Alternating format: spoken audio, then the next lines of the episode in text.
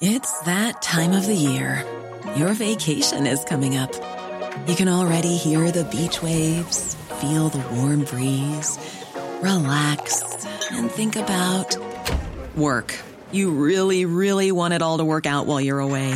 Monday.com gives you and the team that peace of mind. When all work is on one platform and everyone's in sync, things just flow wherever you are. Tap the banner to go to Monday.com.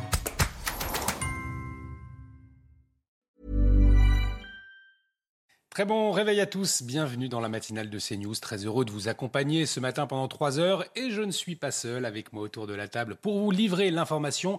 Marie Conan, bonjour Marie. Bonjour Olivier. Alors l'actualité, on va le voir, a marqué ces dernières heures par plusieurs faits liés à l'insécurité comme l'agression de pompiers à Paris notamment, la question des rodéos urbains toujours à la une, la lutte contre ce phénomène, une priorité affichée du gouvernement cet été Marie.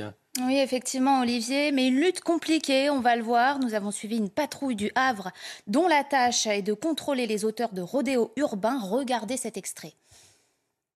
On a euh, quatre, euh, quatre, enquêteurs dédiés euh, quasi exclusivement à cette mission qui bénéficient de l'appui de toutes les unités de voie publique du commissariat, soit 300 à 400 personnes qui, au cours de leur vacation normale, ont pendant l'été une grande priorité sur les rodéos. Et on, y reviendra euh, dans la matinale, bien évidemment. Et puis après euh, l'agression au couteau contre l'écrivain britannique Salma Rushdie, on va aussi s'intéresser à la protection des personnalités visées par des menaces islamistes.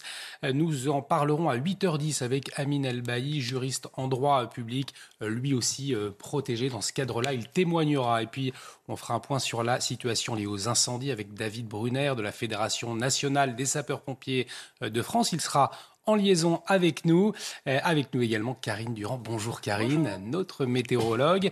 Et après la canicule, place à la pluie, mais attention au risque d'inondation. Et oui, forte pluie en prévision. Alors aujourd'hui, c'est encore assez calme, mais demain, journée à haut risque pour le sud. Hein. Vous nous dites tout dans un instant. Avec nous également Émeric Guisset. Bonjour. Bonjour. Alors vous êtes secrétaire général adjoint du Cercle de réflexion Le Millénaire et on verra avec vous les chefs d'état-major réservés sur la capacité de l'armée française à mener une guerre de intensité.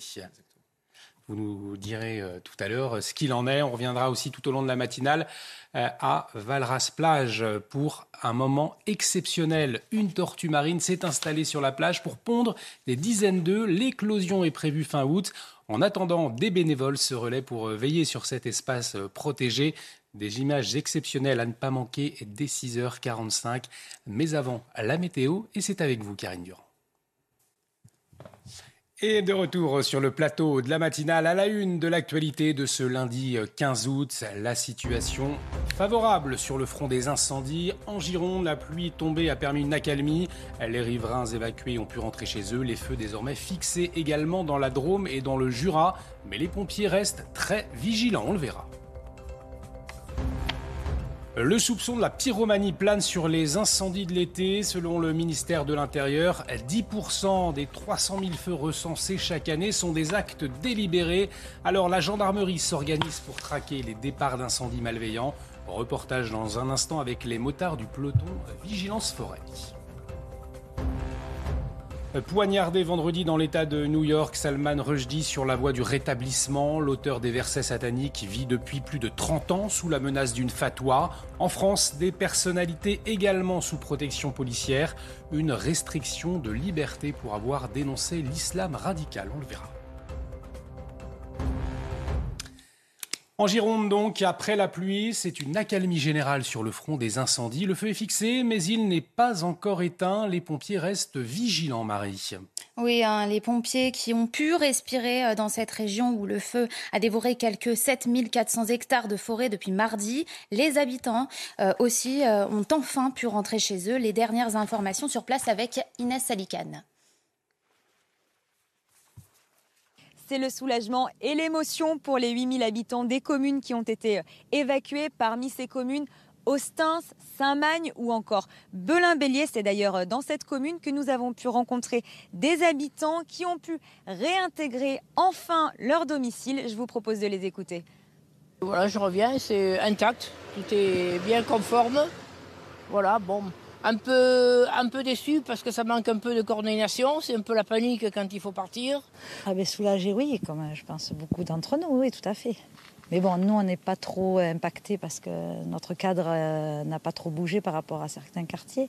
On va être vigilant hein, parce que je pense que la partie n'est pas tout à fait gagnée encore. Oui, on a vu passer les pompiers, là, les 3-4 camions de pompiers encore devant la rue. Là, les... Ils vont certainement essayer d'éteindre ce qui, ce qui reste euh, en fumerolles. Et puis, euh, on va croiser les doigts pour eux surtout.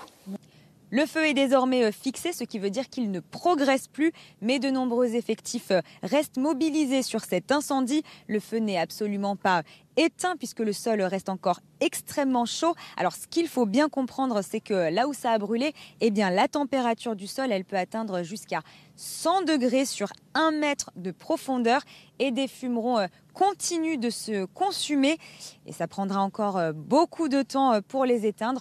On nous parle de plusieurs semaines. Et pour euh, revenir sur ces incendies, on va retrouver David Brunner euh, de la Fédération nationale des sapeurs-pompiers de France. Bonjour.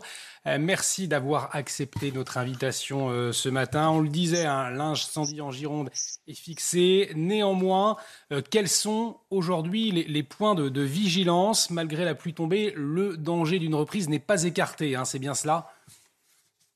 Oui, tout à fait. sur sur ce sinistre, les sols sont très chauds puisqu'on est sur un incendie euh, qui euh, dure maintenant depuis euh, plusieurs jours, voire plusieurs semaines. Et ce n'est pas les quelques pluies qui ont pu tomber au cours de la nuit de samedi à dimanche qui ont pu nous garantir que le sol était suffisamment noyé pour pouvoir relever et, relâcher l'attention des équipes sur place. Alors une fois cette période de feu terminée sur le territoire français, Emmanuel Macron va réunir l'ensemble des acteurs concernés par les incendies pour tirer les leçons de ces feux et pour préparer l'avenir. Euh, qu'attendez-vous, sapeurs-pompiers, de cette réunion justement? Écoutez, euh, la Fédération nationale des sapeurs-pompiers de France a produit lors des, dernières, euh, des derniers rendez-vous électoraux euh, des, documents. Euh, il y a eu une interpellation qui a été faite des candidats à, l'élection présidentielle, puis des candidats à l'élection législative, en proposant une, une révision de notre euh, système de sécurité civile, et notamment en attirant l'attention sur le fait qu'il fallait remobiliser les troupes. remobiliser les troupes, c'est d'abord recruter ce qui est la colonne vertébrale de notre, de notre dispositif, c'est-à-dire des sapeurs-pompiers professionnels, ne pas tarder euh, à l'issue euh, des concours qui sont organisés de recruter des sapeurs-pompiers professionnels et de lancer une grande campagne de recrutement des sapeurs-pompiers volontaires afin d'atteindre 250 000 sapeurs-pompiers volontaires à l'échéance des deux à trois ans euh, qui viennent. Brunner, merci. Vous restez avec nous puisqu'on va revenir aussi sur la question des pyromanes au, cœur hein, de, ces incendies dans un instant. Mais avant, un point sur la sécheresse avec vous, Karine, puisque en plus du manque d'eau, eh la sécheresse, elle a d'autres conséquences, comme le, fait, par exemple, euh, d'être un élément déclencheur des inondations en cas d'intempéries. Euh, vous avez une vidéo d'ailleurs très parlante à nous montrer à ce Oui, il faut préciser que la sécheresse a deux conséquences majeures.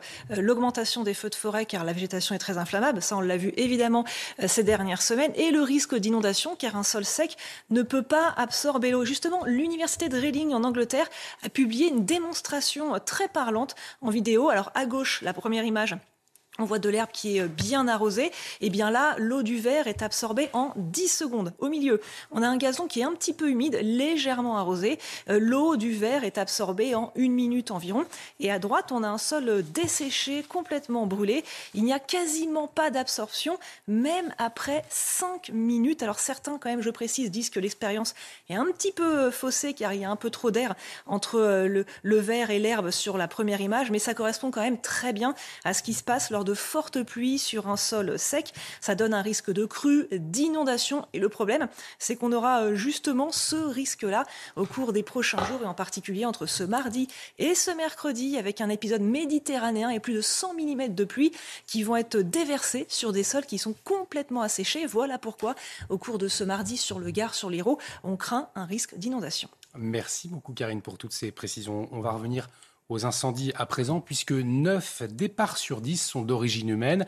Nous allons aller ce matin à la rencontre de ceux qui traquent les pyromanes, les motards du peloton de gendarmerie Vigilance Forêt, euh, qui ratissent jour et nuit les massifs forestiers de Gironde-Marie. Oui, hein, épaulés par un hélicoptère qui leur signale d'éventuelles fumées. Leur mission a pour but de soulager les pompiers déjà très sollicités. Ils en profitent également pour faire de la prévention auprès des promeneurs croisés sur leur route. Un sujet de Thibault Marcheteau.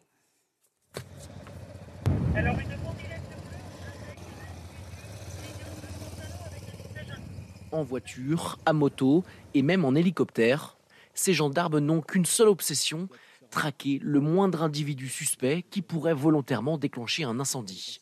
Ce tout nouveau peloton de vigilance forêt a été dépêché sur demande de la préfecture de Gironde face aux nombreux départs de feu suspects dans le département. On a une recrudescence de phénomènes sérieux d'incendies depuis 15 jours, où on dénombre environ 20 incendies donc suspects sur une zone très très restreinte sur, euh, sous l'axe sud et des épicentres au nord et au sud. Des incendies qui restent minimes, qui vont de 100 mètres carrés jusqu'à 30 hectares au plus gros, au plus fort qu'on a eu. Alors que l'accès au massif forestier est interdit à cause du grand risque d'incendie, ces cyclistes bravent cette interdiction et sont rappelés à l'ordre par la patrouille. Si on est amené à vous revoir malheureusement euh, sur une des pistes, euh, on sera obligé de verbaliser. La prévention, c'est aussi l'une des missions confiées à ce peloton de vigilance forêt. C'est des missions de prévention dans un premier temps, de surveillance, de prévention, et puis euh, ensuite de dissuasion. D'après l'Office national des forêts, 9 incendies sur 10 sont d'origine humaine et 30% d'entre eux sont intentionnels. David Brunner de la Fédération nationale des sapeurs-pompiers de France est toujours en liaison avec nous. Peut-être une réaction. On a vu cette lutte contre les, pyromanes, également euh, de, la prévention hein, de la part de ces gendarmes. 9 feux sur 10 sont d'origine humaine. C'est cette prévention qu'il faut accentuer euh, aujourd'hui? Alors effectivement, il y a une, prévention qui doit se mettre en place. D'abord une sensibilisation euh, de la population au risque de feux de forêt. À l'instar que dans les stations de sport d'hiver, vous prévenez les, les, touristes qui viennent, les gens qui viennent profiter de la montagne du, du risque d'avalanche il faudrait que l'on ait euh, cette météo euh, du, feu de forêt, notamment dans les zones à risque, pour prévenir les gens et renforcer le risque. Pourquoi? Parce que d'une part, il est nécessaire d'éviter que les gens rentrent dans le massif. Le risque, ne serait-ce que d'un incendie accidentel et pas simplement malveillant, euh, subsiste. Et puis, d'autre part, lorsque nous avons affaire à un feu de forêt, si nous devons porter secours à des gens qui seraient dans le massif, c'est des moyens qui sont utilisés en plus, qui ne sont pas consacrés à la lutte. Donc il y a une, vraie prise de conscience à avoir à la fois sur, euh, sur l'accès au massif et sur les périodes à risque pour les, que les gens soient de plus en plus vigilants. Et puis, euh, il y a une, de la prévention à réaliser également, notamment en matière d'urbanisme et euh, plus précisément de débroussaillement dans les, les habitations qui sont à l'interface avec les massifs forestiers. Merci beaucoup David Brunner. Vous restez avec nous. On va revenir dans un instant sur cette euh, agression de, pompiers euh, à Paris également ce week-end. Là encore, vous réagirez. On en vient euh, à Salman Rushdie qui est sur la voie de la guérison. L'écrivain britannique a été poignardé vendredi. Il est visé depuis 30 ans par une fatwa. Cela nous montre que la liberté d'expression dans le monde, la lutte contre l'islamisme radical en Occident reste une menace dans le monde. Une réaction, euh, euh Guisset, effectivement, on le voit, je le disais à l'instant, que euh, la lutte contre l'islamisme radical reste toujours une menace et une lutte.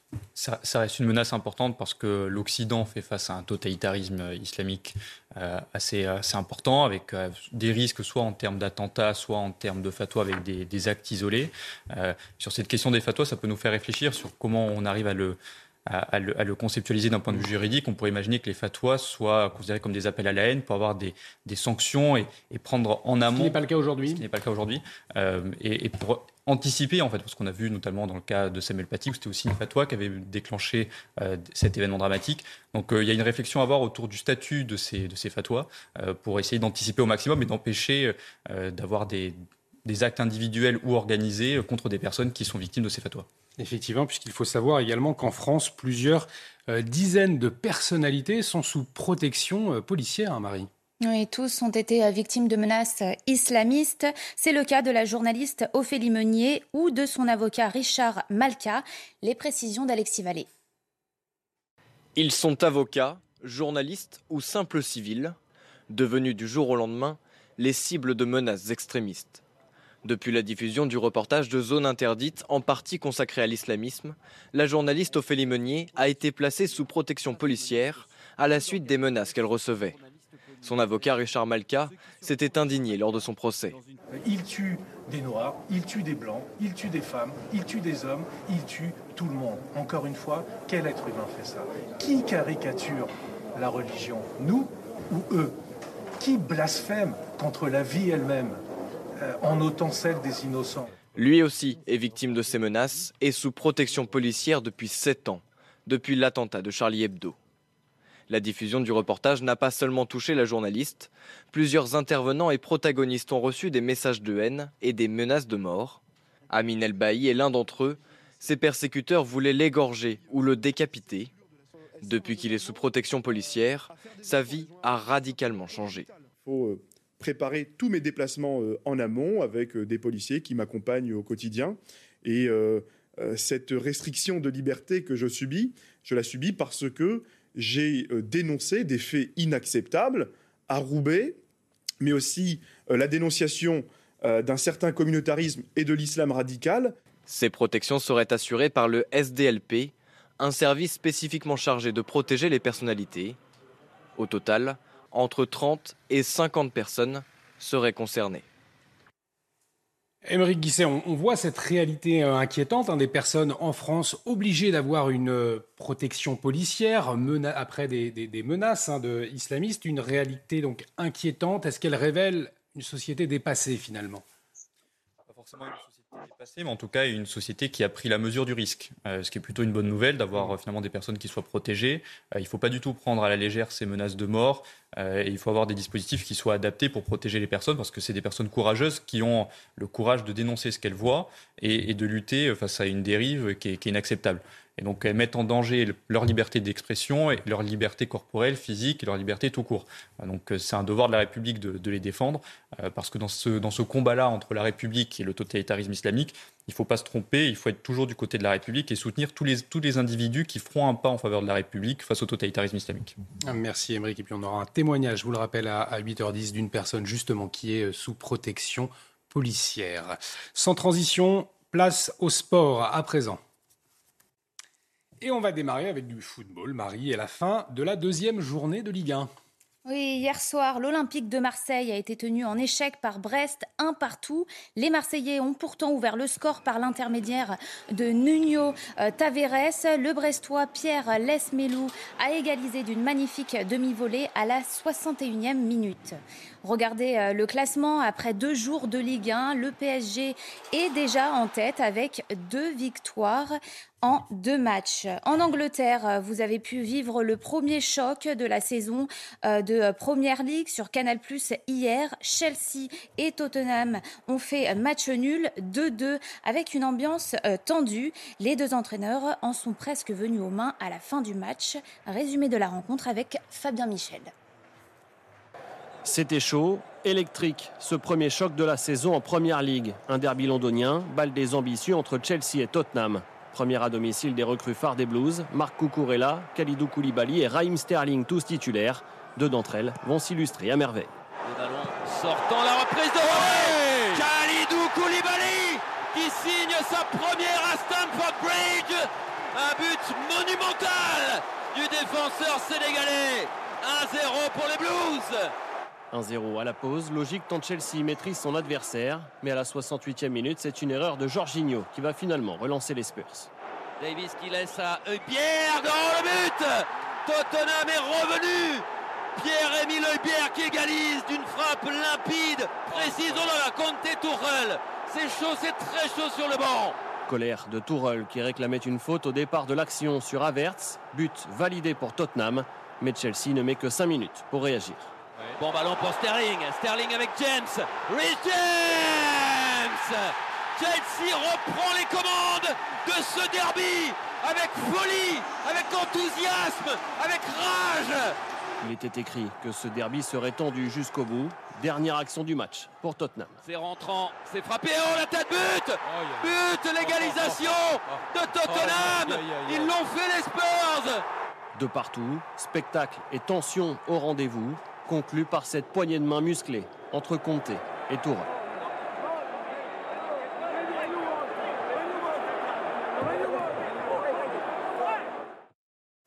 Allez, restez, sur CNews, euh, restez avec nous sur CNews. On va marquer une courte pause. Dans un instant, on va revenir sur les conséquences de la sécheresse, notamment pour les vendanges en Corse. A tout de suite. De retour sur le plateau de la matinale, bienvenue. Si vous nous rejoignez sur CNews, on va parler des conséquences de la sécheresse dans un instant, notamment sur les vendanges en Corse. Vous le verrez dans notre reportage. Mais tout de suite, le rappel des titres et c'est avec vous, Marie Conan. Une nouvelle agression contre des pompiers a eu lieu samedi à Paris. Ils sont trois à avoir été pris à partie dans le 12e arrondissement. Les sapeurs-pompiers ont été appelés pour porter secours à un résident d'un foyer de jeunes étrangers. À leur arrivée, ils ont été attaqués à coups de, coups de ciseaux et de fourchettes. Une montée de la violence à Sevran dans le secteur des euh, Beauvotes. Les policiers le constatent tous les jours. Dernièrement, euh, dans la nuit de vendredi à samedi, une patrouille a été victime d'un guet-apens. Une vingtaine d'individus ont jeté des pierres sur la voiture, des mortiers d'artifice. Deux policiers ont été blessés. Des, des dispositifs locaux et départementaux ont été mobilisés pour sécuriser le quartier. En Norvège, le morse Freya, jugé dangereux, a été euthanasié. La femelle était la star de l'été depuis qu'elle avait élu domicile dans le Froge d'Oslo depuis la mi-juillet. Les autorités ont estimé qu'il s'agissait de la seule solution viable pour protéger le public. Et on parlait il y a un instant euh, des risques d'inondation liés aux sécheresses, euh, mais euh, les sécheresses et les températures élevées ont aussi d'autres conséquences, de la conséquence des conséquences sur les raisins, Marie. Oui, hein, le raisin est arrivé beaucoup plus tôt hein, cette année, plusieurs semaines d'avance. Les vendanges ont donc débuté dans plusieurs départements. En Corse, les vignerons sont conscients hein, des enjeux climatiques. Ils font donc appel à des méthodes ancestrales pour ne pas abîmer les terres. Un sujet de euh, Christina Luzzi. Le soleil se lève à peine sur le domaine à Rennes à patrimoine et un balai de petites mains s'affaire déjà pour récolter le raisin, arrivé à maturité avec quelques semaines d'avance. Dans les années 80, on commençait aux alentours du 10 septembre. Ça fait maintenant deux décennies, nous commençons les vendanges à la mi-août. Et cette année, on a commencé carrément le 3 août. En cause, le réchauffement climatique, mais pas uniquement. Il y a en partie le réchauffement climatique. Il y a aussi euh, une, méthode de conduite du vignoble qui, est différente. Nous avons ce qu'on appelle des surfaces foliaires exposées beaucoup plus hautes. Les vignes sont plus hautes, alors qu'autrefois les vignes étaient beaucoup plus basses. Et il faut savoir que c'est la, présence de la photosynthèse des feuilles qui précipite la maturation du raisin aussi.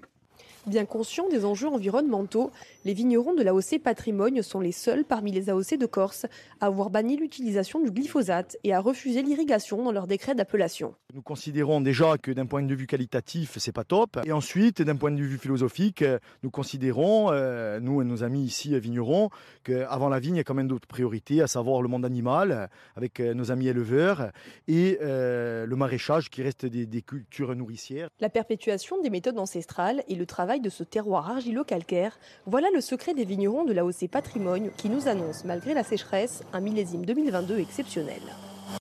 Et la sécheresse qui continue de frapper le sud de la France. Dans le Var, 88 communes sont en situation de crise sécheresse. Et cette sécheresse, Marie, eh bien, elle génère de nouvelles tensions autour de l'eau.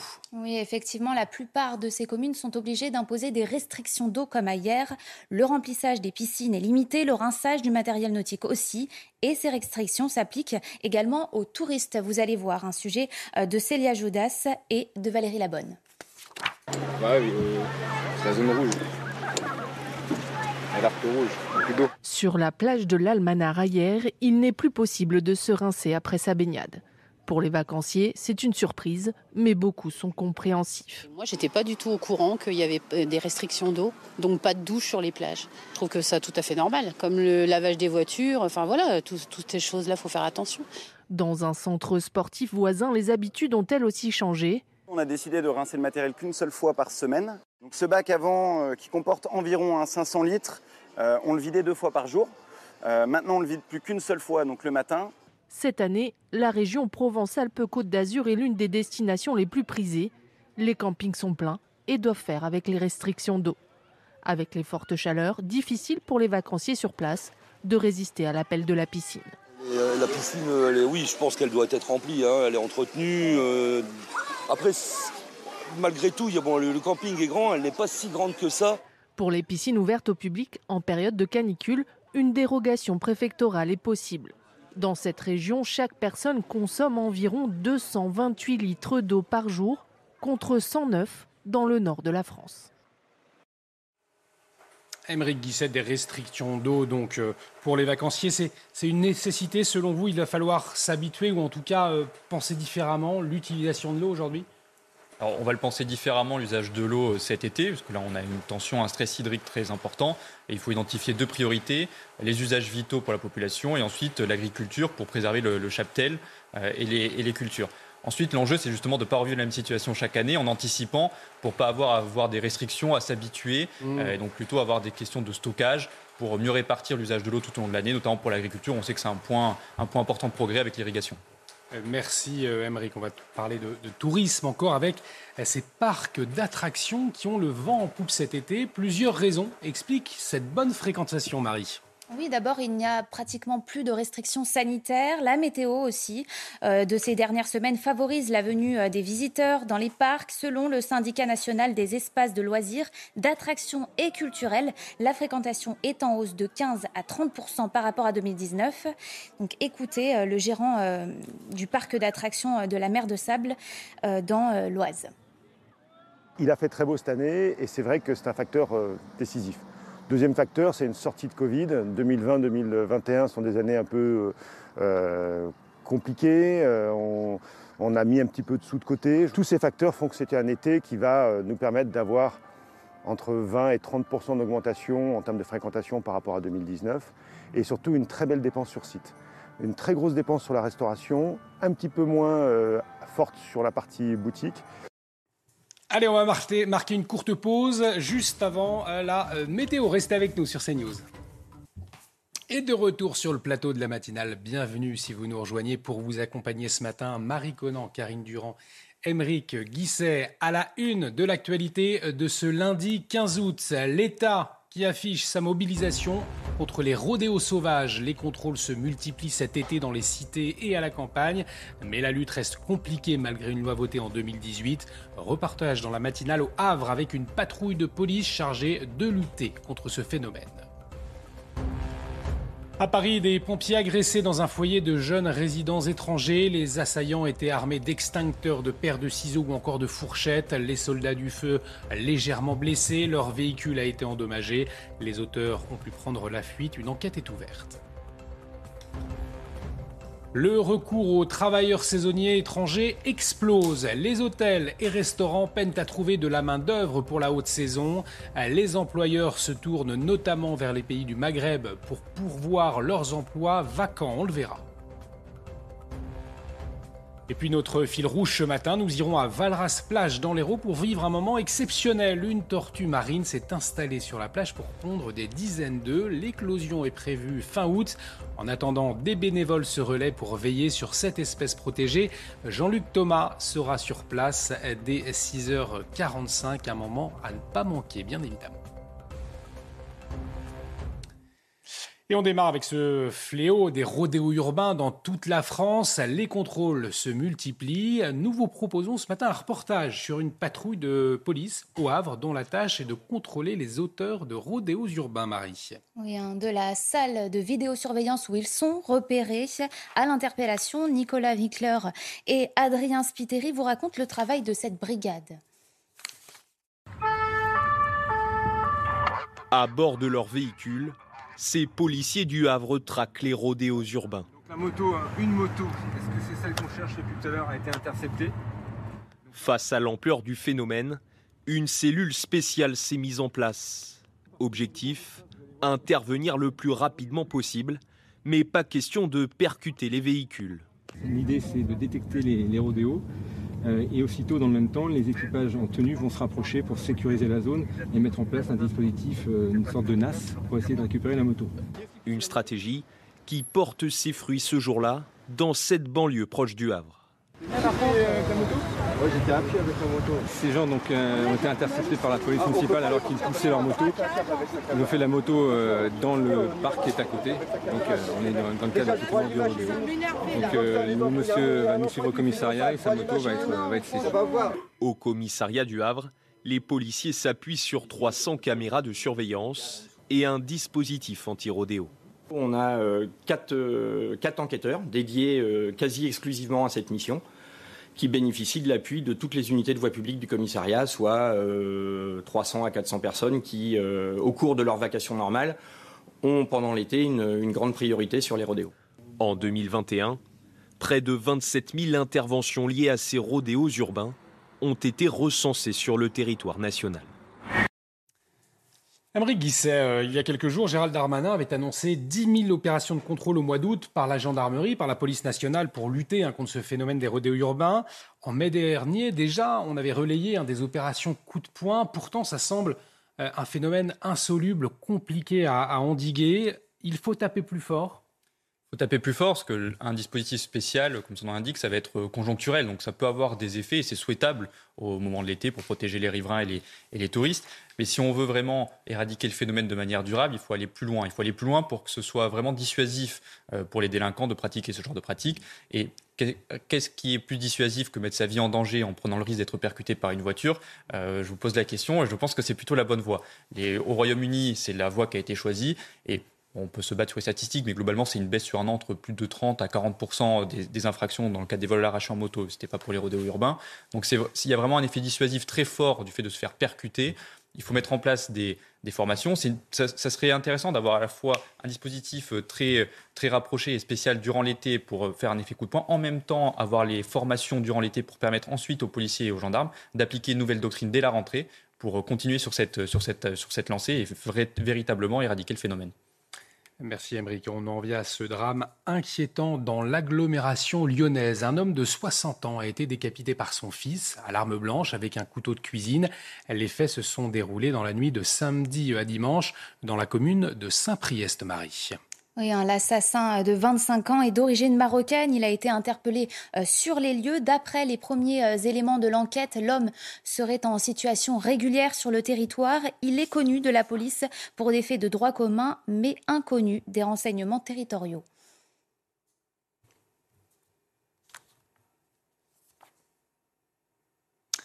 Et on en vient aux incendies en Gironde à présent. Après la pluie, c'est une accalmie générale sur le front des incendies. Le feu est fixé, mais il n'est pas encore éteint. Les pompiers restent vigilants, hein, toujours Marie. Les pompiers ont enfin pu respirer dans cette région où le feu a dévoré quelques 7400 hectares de forêt depuis mardi et les habitants aussi. Eh bien, David Brunner est avec nous de la Fédération nationale des sapeurs-pompiers de France. Euh, ça tombe bien, l'occasion de faire un point sur la situation avec vous, David Brunner. On le disait, là, un incendie en Gironde qui n'est toujours pas fixé. Euh, quels sont les points de vigilance aujourd'hui pour vos collègues sur place? Alors, le, feu a été passé, euh, fixé hier, euh, hier en fin d'après-midi. Aujourd'hui, euh, les opérations ont consisté à poursuivre le traitement des lisières et le noyage sur l'ensemble du périmètre de ce feu. Merci David Brunner. Vous, restez avec nous euh, puisque une nouvelle agression euh, contre des pompiers a eu lieu samedi. C'était à Paris. Euh, ils sont trois à avoir été pris à partie dans le 12e arrondissement, Marie. Les sapeurs-pompiers ont été appelés pour porter secours à un résident d'un foyer de jeunes étrangers. À leur arrivée, ils ont été attaqués à coups de ciseaux et de fourchettes. Retour sur les faits avec Adrien Spiteri. C'est ici, dans ce foyer de jeunes résidents étrangers du 12e arrondissement de Paris, que trois pompiers ont été agressés ce samedi. Vers 23 heures, les soldats du feu viennent porter secours à un homme souffrant de blessures superficielles lorsqu'ils sont pris à partie par plusieurs individus armés d'extincteurs, de paires de ciseaux ou encore de fourchettes. Des violences devenues trop fréquentes selon ce sapeur-pompier. Aujourd'hui, les sapeurs-pompiers, malheureusement, sont la cible de ces agressions. L'année dernière, c'était près de 1486 agressions de sapeurs-pompiers de tout, genre, que ce soit au niveau agression verbale, que ce soit aussi, surtout, des agressions physiques. Au premier trimestre 2022, 302 agressions ont été déclarées en France. Un chiffre, toutefois en baisse de 11% par rapport au premier trimestre 2021. À Paris, les assaillants ont pu prendre la fuite avant l'arrivée des policiers. Les pompiers, légèrement blessés, ont décidé de porter plainte contre leurs agresseurs. David Brunner, votre réaction, alors là il s'agit de pompiers de Paris, mais c'est un phénomène que vous observez dans toute la France. Comment est-ce qu'on peut lutter contre ce phénomène? Effectivement, c'est un, un, phénomène que l'on a vu euh, augmenter. Dans le cas euh, de, nos collègues de la brigade des pompiers de Paris, auxquels on apporte tout notre soutien, bien, évidemment, euh, ce sont les victimes elles-mêmes qui ont, euh, qui ont perpétré ces agressions. C'est des situations que l'on rencontre fréquemment également dans, dans l'ensemble des villes et villages de France. Il y a à la fois des phénomènes qui sont issus des victimes elles-mêmes ou des proches. ce phénomène, on essaye de travailler à la fois pour former les sapeurs-pompiers à réagir dans ces situations-là, mais également à ne rien laisser passer, à l'image de ce qui a été fait à Paris, c'est-à-dire le dépôt de plainte est systématique. Il faut que derrière, la justice soit euh, ferme quant aux, aux, mesures qui sont prises à l'encontre de ces agresseurs. Comment est-ce que les sapeurs-pompiers doivent réagir quand ils sont face à une agression? Aujourd'hui, euh, le, le, le sapeur-pompier est de plus en plus formé face à ces, ces agressions-là. C'est-à-dire, d'une part, euh, il travaille le contact avec la victime et ensuite, il apprend à se protéger. Euh, on, voit de plus en plus arriver des équipements de protection individuelle, notamment des gilets par lame pour, euh, pour faire face aux agressions euh, au couteau.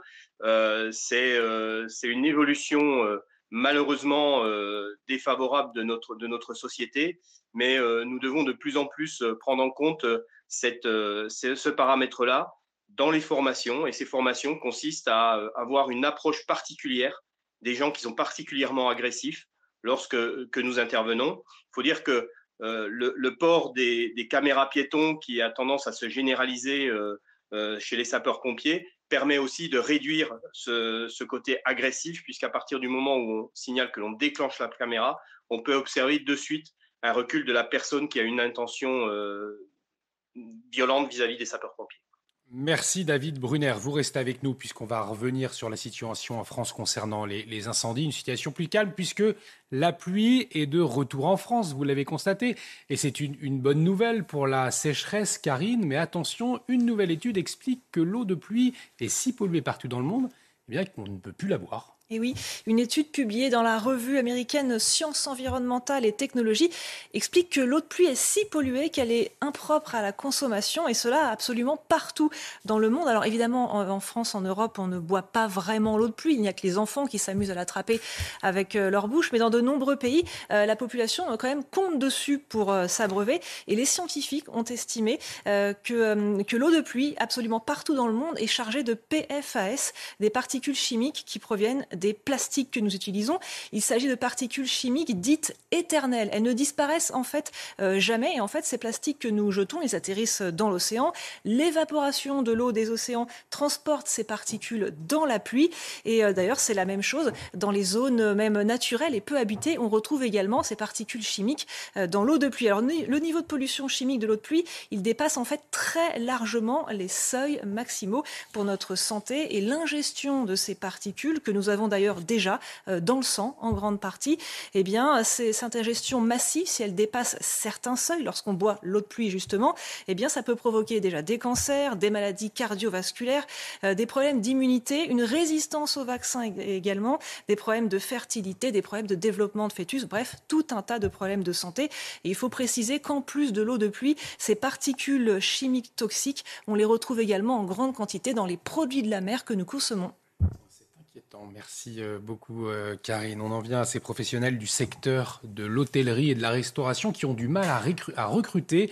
En cause, eh les horaires difficiles et les salaires pas assez élevés. C'est en tout cas ce que disent les serveurs, hein, Marie. Mmh, depuis la fin des restrictions euh, sanitaires, de plus en plus de travailleurs étrangers arrivent en France. La France qui veut faire venir 2000 Tunisiens pour combler les postes vacants. Reportage de Loïc Tontat avec le récit d'Adrien Spiteri. À la terrasse ou dans les cuisines de ce restaurant parisien, les travailleurs saisonniers étrangers sont nombreux. En cause, une pénurie de main-d'œuvre pointée du doigt par le gérant. Aujourd'hui, il y a 3 millions de chômeurs et on parle de faire venir les Tunisiens en France pour travailler alors qu'il y a 3 millions de chômeurs sur le marché du travail. Cette année, 22 000 autorisations de travail saisonnier à des étrangers hors Union européenne ont été délivrées, contre 5 600 en 2019. Depuis la fin de la pandémie, les plus jeunes se détournent du secteur. Certains étudiants comme Mavi n'ont pas d'autre choix, mais n'imaginent pas de carrière dans la restauration. C'est, je pense, le salaire, les conditions. Par exemple, serveur, au-dessus de nous, il y a un directeur, enfin, il y a un manager, après directeur. Ça veut dire dans ta tête, tu dis, bah, directeur, c'est mieux. Ce professionnel dénonce un changement d'attitude chez les jeunes postulants et une augmentation des exigences. Ils nous demandent toujours plus, plus, plus, mais ils vont faire moins, moins, moins toujours. Donc euh, c'est assez paradoxal. La société d'aujourd'hui fait qu'ils n'ont plus le, le, concept du travail, ils pensent à gagner de l'argent, mais en faisant rien. Le secteur de l'hôtellerie-restauration s'est récemment tourné vers Tunis pour nouer un accord. Objectif organiser l'arrivée d'environ 2000 travailleurs étrangers en 2023. Allez, tout de suite, on va parler football, on va parler natation, place au sport. Et Marie, on commence donc avec du football et la fin de la deuxième journée de la Ligue 1. Hier soir, l'Olympique de Marseille a été tenu en échec par Brest, un partout. Les Marseillais ont pourtant ouvert le score par l'intermédiaire de euh, Nuno euh, Taveres. Le Brestois Pierre Lesmelou euh, a, également, a également égalisé d'une magnifique demi-volée à la 61e minute. Et il n'y avait pas que du football ce week-end, il y avait également de la natation avec la Française Analia Pigré qui est devenue championne d'Europe du 50 mètres d'eau. La jeune Française de 21 ans a battu le record de France avec un chrono de 27 secondes 27. Analia Pigré revient de loin. Elle était blessée à l'épaule en début d'année. La, Guya la, Guyanaise euh, sera dans les bassins aujourd'hui pour les séries euh, du, 1000, du 100 mètres d'eau. Allez, dans un instant, on va aller à Valras Plage. C'est dans l'Hérault. On va vivre un moment assez exceptionnel puisqu'une tortue marine s'est installée en juillet sur la plage pour pondre des dizaines d'œufs. L'éclosion, elle est prévue fin août. Il s'agit d'une tortue marine Kawan Careta. Careta, on va découvrir de quoi il s'agit dans un instant. En tout cas, c'est assez inédit. Restez avec nous sur CNews. De retour sur le plateau de la matinale, bienvenue si vous nous rejoignez. Dans un instant, on va aller dans l'Hérault sur la plage de Valras Plage. Il y a une euh, tortue qui s'est installée au mois de juillet pour pondre. Alors c'est un phénomène exceptionnel. Jean-Luc Thomas est sur place, il nous dira tout. Mais avant le rappel des titres, avec vous Marie. En Gironde, après la pluie, c'est une accalmie générale sur le front des incendies. Les pompiers restent toutefois vigilants. Les soldats du feu ont enfin pu respirer dans cette région où le feu a dévoré quelques 7400 hectares de forêt depuis mardi et les habitants aussi ont pu rentrer chez eux. Il faut éviter les risques d'incendie en France. Certains feux d'artifice du 15 août sont annulés aujourd'hui. Le ministre de l'Intérieur a demandé au préfet d'être vigilant face aux reprises d'incendie. Plusieurs préfectures ont déjà euh, pris des arrêtés d'interdiction euh, des feux d'artifice. C'est le cas notamment de la Gironde, de l'Aveyron ou encore de la Drôme. Aux États-Unis, un homme s'est tué hier après avoir foncé dans une barricade près du Congrès américain. Sa voiture a pris feu après l'impact. L'homme est sorti et a tiré plusieurs fois en l'air avec son arme sans faire de blessés. La police s'est dirigée vers l'homme. Il a retourné l'arme contre lui avant de se tuer. Les enquêteurs n'ont aucune information sur le motif de son geste. Et je vous le disais, tout au long de cette matinale, nous allons aller à Valras Plage pour vivre un, un moment d'exception, puisqu'une tortue marine s'est installée en juillet euh, sur cette plage pour y pondre des dizaines d'œufs. L'éclosion est prévue fin août. Il s'agit d'une tortue marine qu'on appelle Kawan Careta Careta. Alors, Jean-Luc Thomas, bonjour. Vous êtes sur place, vous êtes donc sur cette plage aux côtés euh, des bénévoles, parce qu'il faut savoir que ces bénévoles veillent sur le nid 24 heures sur 24, 7 jours sur 7, Jean-Luc. Exactement, et vous le voyez, il y a un périmètre qui a été euh, érigé ici sur euh, la plage. Alors, euh, un périmètre, une première barrière, et puis les grandes barrières qu'il y a derrière, eh bien c'est là où se trouve euh, le nid. Et la tortue a pondu il y a exactement quasiment un mois, puisque c'était dans la nuit du 15 au 16 juillet. Et évidemment, vous le disiez, il faut surveiller le site 24 heures sur euh, 24. Et pour cela, il a été fait appel à des bénévoles. Il y en a une centaine euh, à peu près, comme euh, Marielle et Mégane. Marielle, vous avez passé la nuit ici. Expliquez-moi pourquoi vous êtes là en fait. Expliquez-moi qu'est-ce qui a fait que vous êtes dit il faut que je participe à ce moment de solidarité?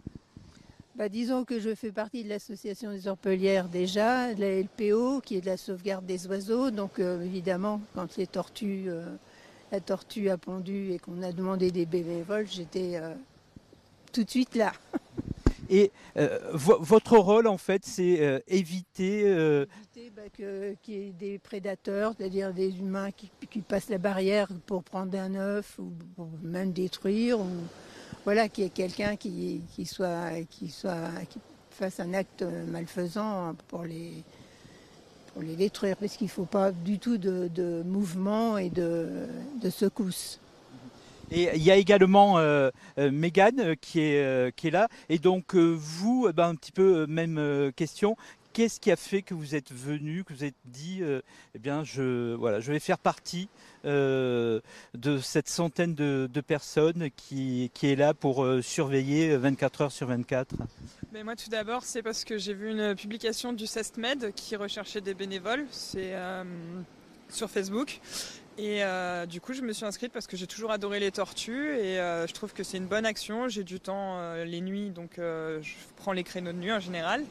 Et c'est vrai qu'après, on fait surtout attention aussi à la prévention.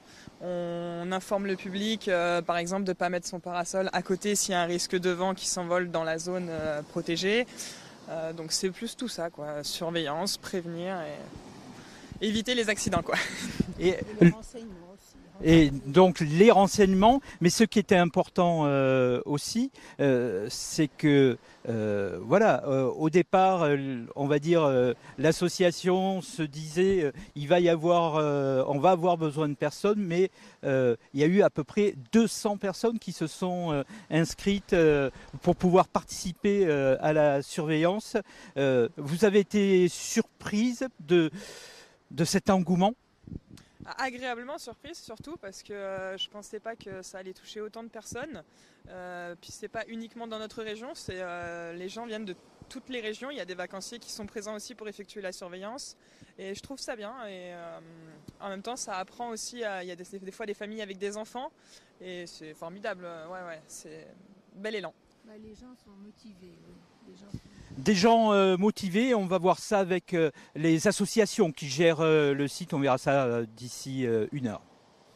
Merci beaucoup Jean-Luc. On, vous retrouve effectivement dans une heure à 6h45. Vous allez tout nous dire sur cette tortue donc, qui pond ses œufs sur cette plage. Restez avec nous sur CNews. On va marquer une petite pause dans un instant. Euh, l'édito politique, on va parler des chefs d'état-major euh, réservés sur la capacité de l'armée française à mener une guerre de haute intensité. Restez avec nous sur CNews. À tout de suite. Les chefs d'état-major réservés sur la capacité de l'armée française à mener une guerre euh, de haute intensité. C'est ce qui ressort d'un compte-rendu euh, dévoilé euh, début août. On va écouter euh, à ce sujet le général Clermont, il est général de corps aérien. Écoutez. 50 milliards, c'est très insuffisant. Parce que les 50 milliards, en réalité, il faut, il faut d'abord que ça rattrape tous les manquements et toutes les lois de déprogrammation militaire qu'on a subies pendant 30 ans, selon le, le, principe des dividendes de la paix. Donc c'est à la fois tout ce retard à rattraper et toute cette modernisation à enclencher dans un contexte dans lequel vous n'avez plus maintenant trois domaines ils sont terre, air, mer. Vous avez cinq domaines. Vous avez terre, air, mer, cyber et spatial. Et Émeric Guisset, euh, la situation semble inquiétante. Est-ce que c'est le cas? C'est le cas. La, France est au pied du mur. Elle doit se battre pour rester une flamme dans le monde et vaincre. Euh, vaincre, sinon elle peut mourir. Elle peut mourir parce que nous entrons une nouvelle ère euh, des conflits militaires pour laquelle elle n'est pas adaptée. L'armée française doit non seulement être efficace en cas de guerre conventionnelle, ce qui est le cas traditionnellement, mais aussi faire face à des conflits différents, les guerres asymétriques et les guerres à haute intensité, ce qui est l'objet du rapport. Précisez-nous peut-être une guerre à haute intensité, qu'est-ce que ça signifie? Guerre, à haute intensité, c'est un peu une guerre hybride où finalement on va devoir mener des opérations spéciales et aussi euh, utiliser des, agences un peu comme Wagner, ce que fait la Russie, ou euh, la CIA possède aussi des, plutôt des forces spéciales pour se projeter rapidement de manière stratégique et euh, reconquérir un territoire ou avoir une élimination ciblée. Euh, pour l'instant, la France est plutôt positionnée sur des guerres conventionnelles, donc des conflits de puissance à puissance avec un, un gros pactage et beaucoup, beaucoup d'unités différentes. Et donc, pour faire face à ça, on doit à la fois avoir une question de moyens, mais aussi une question de stratégie. Redéfinir notre stratégie face à ces nouvelles menaces. Quelle est cette stratégie, justement, dont vous parlez? Mais Pour définir cette stratégie, il faut d'abord être d'accord sur le constat. Le constat, c'est que la France est la seule puissance capable de défendre l'Europe et la seule puissance capable de bâtir une indépendance militaire européenne. Euh, les Allemands participent à des programmes européens militaires, mais à la fin, ils achètent toujours du matériel américain. Euh, c'est presque à se demander si finalement ils ne participent pas à ces programmes pour les couler de l'intérieur ou à minima les retarder. Les Américains, de leur côté, se réinvestissent en Europe en raison principalement de la guerre en Ukraine, donc qui est plutôt conjoncturelle. Et finalement, c'est plutôt un retrait américain auquel on doit faire face en Europe, au Moyen-Orient avec l'Afghanistan et aussi en Afrique. Les Américains vont se concentrer sur le conflit avec la Chine, donc plutôt s'impliquer en Indo-Pacifique. Donc face à ce retrait américain, il n'y a qu'une seule ligne de défense qui reste pour l'Europe, c'est l'armée française.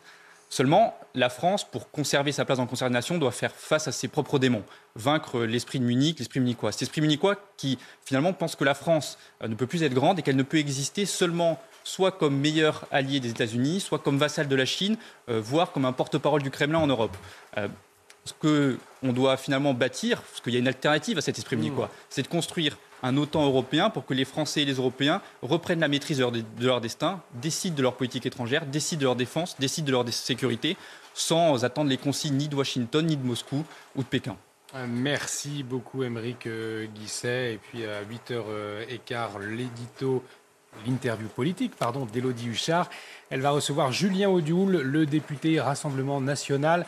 Euh, de Lyon. On va marquer une pause, mais tout de suite, c'est l'instant musique avec euh, la nouvelle rubrique. Vous le savez, cet été, les tubes des années 80.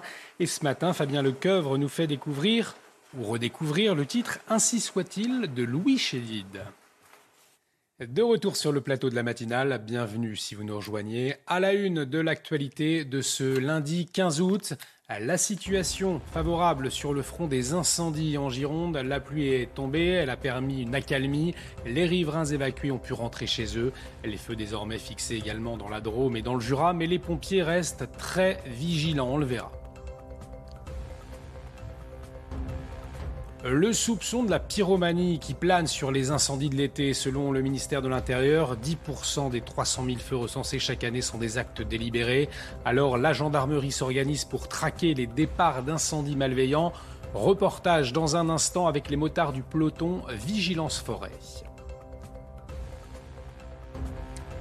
Poignardé vendredi dans l'État de New York, Salman Rushdie sur la voie du rétablissement. L'auteur des versets sataniques vit depuis plus de 30 ans sous la menace d'une fatwa. En France, des personnalités également sous protection policière, une restriction de liberté pour avoir dénoncé l'islam radical. On le verra. Et en Gironde, euh, après la pluie, c'est donc une accalmie générale sur le front des incendies. Le feu est fixé, mais il n'est pas encore éteint et les pompiers restent très vigilants, Marie. Oui, hein, les pompiers ont enfin pu respirer dans cette région où le feu a dévoré euh, quelques 7400 hectares de forêt depuis mardi. Les habitants aussi sont soulagés, ils ont enfin pu rentrer chez eux. Alors nous sommes avec David Brunner, justement pour en parler de la Fédération nationale des sapeurs-pompiers de France. Euh, David Brunner, l'incendie en Gironde est donc euh, fixé. Euh, qu'est-ce qu'on peut dire de la situation générale sur le territoire français ce matin? Alors globalement, les incendies aujourd'hui, ceux qui étaient en cours depuis hier, ont, été annoncés fixés, mais la situation va continuer à être préoccupante notamment sur les régions euh, du sud qui euh, ne vont pas subir les pluies euh, et le temps qui est annoncé sur, sur la partie nord. Quoi qu'il en soit, la, situation opérationnelle globale sur le territoire national reste extrêmement tendue et, les capacités de réponse ont été affaiblies au vu des colonnes de renfort qui ont été envoyées sur l'ensemble du, du, territoire, même si progressivement, lorsque les situations s'améliorent sur les incendies, elles regagnent leur, euh, leur département. Et nous avons toujours euh, également euh, sur les incendies en Gironde une, un renfort de sapeurs-pompiers européens. Comment est-ce que, quand est-ce que la situation sera jugée totalement stabilisée selon vous? Les, heures qui vont arriver, les jours qui vont arriver vont être déterminants. la météo va jouer un grand rôle également. Si on continue à avoir des températures élevées, il va falloir poursuivre les opérations de noyage et de traitement des lisières. Ça va demander encore euh, beaucoup de travail. Et on espère que sur les nouveaux départs de feu, nous serons un peu plus sereins, ce qui implique à la fois une vigilance de tous les instants euh, de, tous ceux qui aujourd'hui euh, fréquentent et sont à proximité des massifs forestiers, et puis euh, une, vigilance également sur les, mises à feu qui pourraient être intentionnelles. David Brunner, vous restez avec nous, puisque en plus des, des, incendies, la sécheresse, elle a d'autres conséquences, Karine, comme le fait d'être un élément déclencheur des inondations en cas d'intempéries. Et vous avez une vidéo qui est très parlante à nous montrer. Oui, juste pour rappel, la sécheresse, elle a deux conséquences. Donc les incendies, on l'a vu, car la végétation est asséchée. Et en plus, le risque d'inondation, car un sol sec ne peut pas absorber le trop plein d'eau. Et justement, l'université de Reading en Angleterre a publié une démonstration très parlante en vidéo. Alors ce qu'on va voir sur ces images, c'est qu'à gauche, on a une première image avec une herbe qui est bien arrosée. Donc l'eau du verre est absorbée en 10 secondes seulement. Au milieu, on a un gazon un petit peu humide, légèrement arrosé. Euh, l'eau est absorbée en environ une minute. Et puis à droite, un sol complètement desséché, brûlé. Il n'y a quasiment pas d'absorption, même après 5 minutes. Alors certains disent, je le précise, que l'expérience est un petit peu faussée, car il y a un peu trop d'air entre euh, le verre et l'herbe sur la première image. Oui, c'est vrai, mais ça correspond quand même bien à ce qui se passe lorsque de fortes pluies tombent sur un sol sec. Ça donne un risque de crue, d'inondation éclair. Le problème, c'est que c'est exactement cette situation qu'on risque d'avoir au cours des prochains jours, entre ce mardi et ce mercredi en France sur le sud-est donc avec de fortes pluies, plus de 100 mm, qui vont tomber sur le Gard, sur l'Hérault, des zones qui sont très asséchées, d'où le fait qu'on craint vraiment un risque majeur d'inondation. Euh, David Brunner de la Fédération nationale des sapeurs-pompiers de, France. On parle maintenant euh, d'inondation. Euh, c'est un, phénomène auquel vous êtes préparé? Écoutez, après les orages que nous avons subis fin juin, on s'en souviendra, hein, ces orages de grêle violents qui ont sollicité nos effectifs, les feux de forêt euh, de cet été. Maintenant, euh, les, risques d'inondation conséquents, on le voit, hein, euh, la force des secours, les sapeurs-pompiers, la sécurité civile va être encore sur le terrain, va être encore sollicitée. C'est l'ensemble des capacités qui vont être mobilisées également sur ces inondations. Et eh bien, c'est en cela que la, Fédération nationale des sapeurs-pompiers de France attire l'attention du gouvernement notamment sur euh, les capacités des services départementaux d'incendie et secours à répondre à ces catastrophes et à mettre du personnel et des moyens sur le terrain. Euh, aujourd'hui, euh, on est arrivé avec ces grands feux à, des limites capacitaires. Il va se produire des problématiques budgétaires pour les SDIS. Il est temps aujourd'hui que l'ensemble des parties se mettent autour de la table pour réfléchir à comment on met en place une nouvelle sécurité civile en s'appuyant à la fois sur les sapeurs-pompiers professionnels qui sont sur la colonne vertébrale, qui sont la colonne vertébrale de cette sécurité civile, et sur l'engagement de sapeurs-pompiers professionnels supplémentaires, en promouvant l'engagement de sapeurs-pompiers euh, volontaires. On attend euh, plus de 250 000 sapeurs-pompiers volontaires euh, dans les années qui viennent à recruter. Une campagne de communication en ce sens va être lancée. Et puis enfin, réfléchir au financement des services départementaux d'incendie et secours qui aujourd'hui ne vont plus euh, pouvoir se satisfaire à la fois de ce que l'on appelle les contributions communales, mais aussi euh, des contributions de la part des conseils départementaux qui vont être conséquentes à l'issue euh, des, interventions et des événements que nous avons connus. Justement, David Brunner, une fois la période des feux terminée, Emmanuel Macron a annoncé réunir l'ensemble des acteurs concernés hein, par les incendies pour tirer les leçons de ces incendies et pour pour préparer l'avenir. On, vient de vous entendre. Euh, ça veut dire que vous, vous attendez de, cette réunion une refonte totale du système finalement?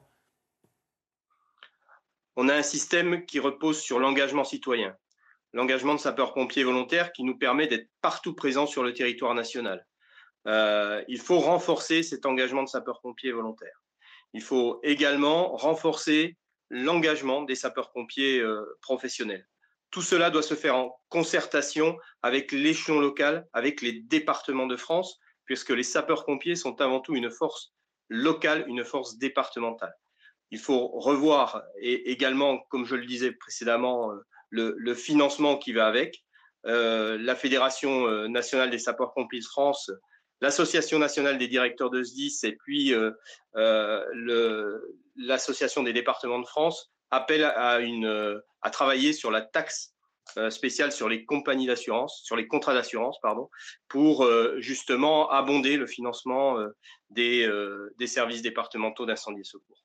Alors en ce qui concerne les incendies, neuf départs de feu sur 10 sont d'origine humaine. Je vous propose justement d'aller à la rencontre de ceux qui traquent les pyromanes. Ce sont les motards du peloton de gendarmerie Vigilance Forêt. Ils ratissent jour et nuit les massifs forestiers de Gironde, hein, Marie. Ils sont euh, épaulés par un hélicoptère qui leur signale d'éventuelles euh, fumées. Leur mission a pour but de soulager les pompiers déjà très sollicités. Ils en profitent également pour faire de la prévention auprès des promeneurs croisés sur leur route. Un sujet de Thibaut Marcheteau. Alors une bleue avec un individu ayant un pantalon avec un. En voiture, à moto et même en hélicoptère, ces gendarmes n'ont qu'une seule obsession, traquer le moindre individu suspect qui pourrait volontairement déclencher un incendie. Ce tout nouveau peloton de vigilance forêt a été dépêché sur demande de la préfecture de Gironde face aux nombreux départs de feu suspects dans le département. On a une recrudescence de phénomènes sérieux d'incendies depuis 15 jours, où on dénombre environ 20 incendies donc suspects sur une zone très très restreinte sur, euh, sous l'axe sud et des épicentres au nord et au sud. Des incendies qui restent minimes, qui vont de 100 mètres carrés jusqu'à 30 hectares au plus gros, au plus fort qu'on a eu. Alors que l'accès au massif forestier est interdit à cause du grand risque d'incendie, ces cyclistes bravent cette interdiction et sont rappelés à l'ordre par la patrouille. Si on est amené à vous revoir malheureusement euh, sur une des pistes, euh, on sera obligé de verbaliser. La prévention, c'est aussi l'une des missions confiées à ce peloton de vigilance forêt. C'est des missions de prévention dans un premier temps, de surveillance, de prévention, et puis euh, ensuite de dissuasion. D'après l'Office national des forêts, 9 incendies sur 10 sont d'origine humaine et 30% d'entre eux sont intentionnels. David Brunner de la Fédération nationale des sapeurs-pompiers de France, vous êtes toujours avec nous. Euh, la lutte contre les pyromanes, une priorité. Appuyer sur la prévention euh, également, c'est ça l'un des prochains défis? Ça en fait partie, effectivement. Euh, tout d'abord de savoir quels sont les, de connaître l'origine des départs de feux de forêt. Hein. C'est pour ça qu'il y a des équipes interservices composées des sapeurs-pompiers, des représentants notamment de, de l'Office national des forêts ou de la défense des forêts contre l'incendie et des forces de l'ordre, de la gendarmerie, qui euh, se projettent sur le terrain pour euh, identifier euh, les causes de départ d'incendie. Ensuite, travailler sur la prévention, travailler d'abord sur l'information des populations, à l'instar de, ce qui peut se faire dans les, dans les massifs montagneux pour les risques d'avalanche. Eh bien, on, pourrait créer un dispositif d'information météorologique sur le, risque feu de forêt, notamment dans, les massifs où euh, il y a un afflux euh, touristique, et puis sensibiliser euh, la population au risque du feu de forêt. On sait que le feu suit l'homme et que les, feux de forêt sont principalement d'origine humaine, que ce soit accidentelle ou malveillante. Il faut donc réfléchir à nouveau comment vivre aux abords des forêts et dans la forêt, comment exploiter le massif forestier également, de façon à se prémunir euh, de, ces incendies gigantesques qu'on a pu voir euh, cet été. Merci euh, beaucoup David Brunner d'avoir apporté votre éclairage ce matin dans la matinale de CNews. Je le rappelle, hein, vous êtes porte-parole de la Fédération nationale des sapeurs-pompiers de France. Et on en vient euh, à cette tentative d'assassinat sur Salman Rushdie. Euh, c'était vendredi. Euh, il est sur la voie de la guérison, l'écrivain britannique, je vous le rappelle, qui a été donc poignardé. Il est visé depuis 30 ans par une fatwa. Emmerich, au fond, cela nous montre que la liberté d'expression dans le monde, la lutte contre l'islamisme radical en Occident, reste une réelle menace aujourd'hui. Oui, la liberté d'expression est est encore menacée aujourd'hui. Il va falloir se battre pour la, pour la préserver, notamment face au totalitarisme islamique, où euh, finalement on a pu le vivre aux États-Unis, mais aussi en France avec Charlie Hebdo, où il y a des attaques et des fatwas qui sont menées pour justement faire taire. Euh, c'est un enjeu justement de à la fois permettre à la liberté d'expression d'être totale et continuer à exister en France, et aussi de protéger les personnes qui sont prises pour cible euh, pour éviter les, les drames. Ensuite, il y a un dernier enjeu sur les fatwas, comment on arrive à, lutter contre ces fatwas, comment on fait pour finalement euh, judiciariser toutes les personnes qui prennent part au, au, fatwa, à la fois la personne qui la déclenche, mais aussi les différentes personnes qui peuvent y participer et qui, rentrent dans le processus. C'est toute cette réflexion-là qu'il faut mener pour lutter contre un phénomène qui est dangereux, puisque ensuite on, voit les, drames qui peuvent être perpétrés. Et euh, sachant qu'en plus en France, hein, plusieurs dizaines de de personnalités sont sous protection judiciaire, hein, Marie. Oui, tous ont été euh, menacés, donc des menaces islamistes. C'est le cas de la journaliste Ophélie Meunier ou de son avocat Richard Malka. Les précisions d'Alexis Vallée. Ils sont avocats, journalistes ou simples civils, devenus du jour au lendemain les cibles de menaces extrémistes. Depuis la diffusion du reportage de Zone interdite, en partie consacré à l'islamisme, la journaliste Ophélie Meunier a été placée sous protection policière à la suite des menaces qu'elle recevait. Son avocat Richard Malka s'était indigné lors de son procès. Il tue des Noirs, il tue des Blancs, il tue des femmes, il tue des hommes, il tue tout le monde. Encore une fois, quel être humain fait ça? Qui caricature la religion? Nous ou eux? Qui blasphème contre la vie elle-même? euh, en ôtant celle des innocents. Lui aussi est victime de ces menaces et sous protection policière depuis 7 ans, depuis l'attentat de Charlie Hebdo. La diffusion du reportage n'a pas seulement touché la journaliste, plusieurs intervenants et protagonistes ont reçu des messages de haine et des menaces de mort. Amin El Bailly est l'un d'entre eux. Ses persécuteurs voulaient l'égorger ou le décapiter. Depuis qu'il est sous protection policière, sa vie a radicalement changé préparer tous mes déplacements euh, en amont avec euh, des policiers qui m'accompagnent au quotidien. Et euh, cette restriction de liberté que je subis, je la subis parce que j'ai dénoncé des faits inacceptables à Roubaix, mais aussi la dénonciation d'un certain communautarisme et de l'islam radical. Ces protections seraient assurées par le SDLP, un service spécifiquement chargé de protéger les personnalités.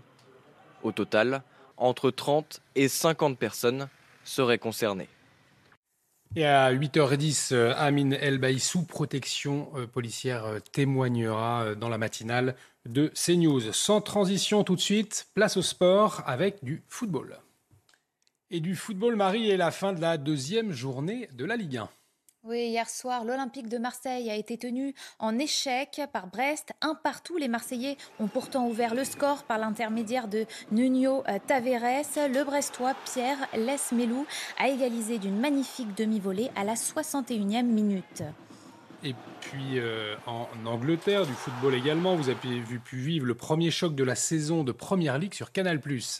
Chelsea et Tottenham ont fait match nul 2-2 dans une ambiance tendue. Les deux entraîneurs en sont presque venus aux mains à la fin du match. Résumé de la rencontre avec Fabien Michel. C'était chaud, électrique, ce premier choc de la saison en Première Ligue. Un derby londonien, balle des ambitieux entre Chelsea et Tottenham. Première à domicile des recrues phares des Blues, Marc Cucurella, Khalidou Koulibaly et Raheem Sterling, tous titulaires. Deux d'entre elles vont s'illustrer à merveille. Sortant la reprise de ouais Khalidou Koulibaly qui signe sa première à Stamford Bridge. Un but monumental du défenseur sénégalais. 1-0 pour les Blues. 1-0 à la pause, logique tant Chelsea maîtrise son adversaire, mais à la 68e minute, c'est une erreur de Jorginho qui va finalement relancer les Spurs. Davis qui laisse à Pierre dans le but Tottenham est revenu Pierre-Émile Heubière qui égalise d'une frappe limpide, précise. Oh là là, Conte Tourelle. C'est chaud, c'est très chaud sur le banc. Colère de Tourelle qui réclamait une faute au départ de l'action sur Avertz. But validé pour Tottenham. Mais Chelsea ne met que 5 minutes pour réagir. Bon ballon pour Sterling. Sterling avec James. Rhys James Chelsea reprend les commandes de ce derby avec folie, avec enthousiasme, avec rage. Il était écrit que ce derby serait tendu jusqu'au bout. Dernière action du match pour Tottenham. C'est rentrant, c'est frappé, oh la tête but But, l'égalisation de Tottenham Ils l'ont fait les Spurs De partout, spectacle et tension au rendez-vous, conclu par cette poignée de main musclée entre Conte et Tourelle.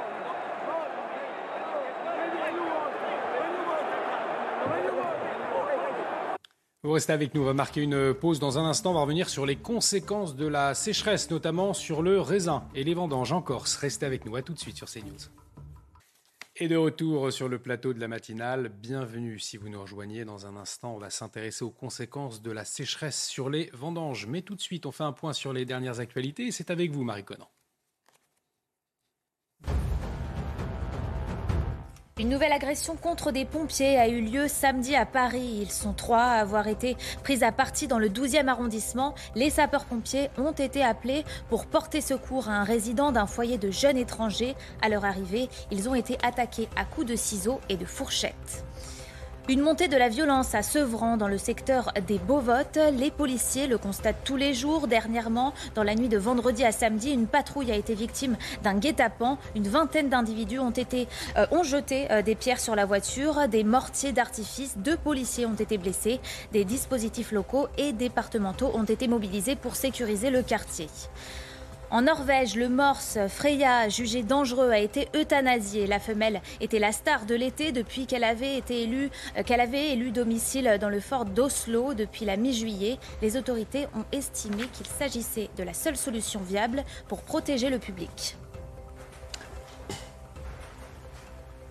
Allez, on va maintenant euh, voir que la sécheresse et les températures élevées ont aussi d'autres conséquences, des conséquences directes sur le raisin, Marie. Oui, euh, le raisin est arrivé avec plusieurs semaines d'avance cette année. Les vendanges ont donc débuté dans plusieurs départements. En Corse, les vignerons sont conscients des enjeux climatiques. Ils font donc appel à des méthodes ancestrales pour ne pas abîmer leurs terres. Un sujet de Christina Luzzi. Le soleil se lève à peine sur le domaine à Rennes à patrimoine et un balai de petites mains s'affaire déjà pour récolter le raisin, arrivé à maturité avec quelques semaines d'avance. Dans les années 80, on commençait aux alentours du 10 septembre. Ça fait maintenant deux décennies, nous commençons les vendanges à la mi-août. Et cette année, on a commencé carrément le 3 août. En cause, le réchauffement climatique, mais pas uniquement. Il y a en partie le réchauffement climatique, il y a aussi euh, une, méthode de conduite du vignoble qui, est différente. Nous avons ce qu'on appelle euh, des surfaces foliaires exposées beaucoup plus hautes, les vignes sont plus hautes, alors qu'autrefois les vignes étaient beaucoup plus basses. Et il faut savoir que c'est la, présence de, de la photosynthèse des feuilles qui précipite la maturation du raisin aussi.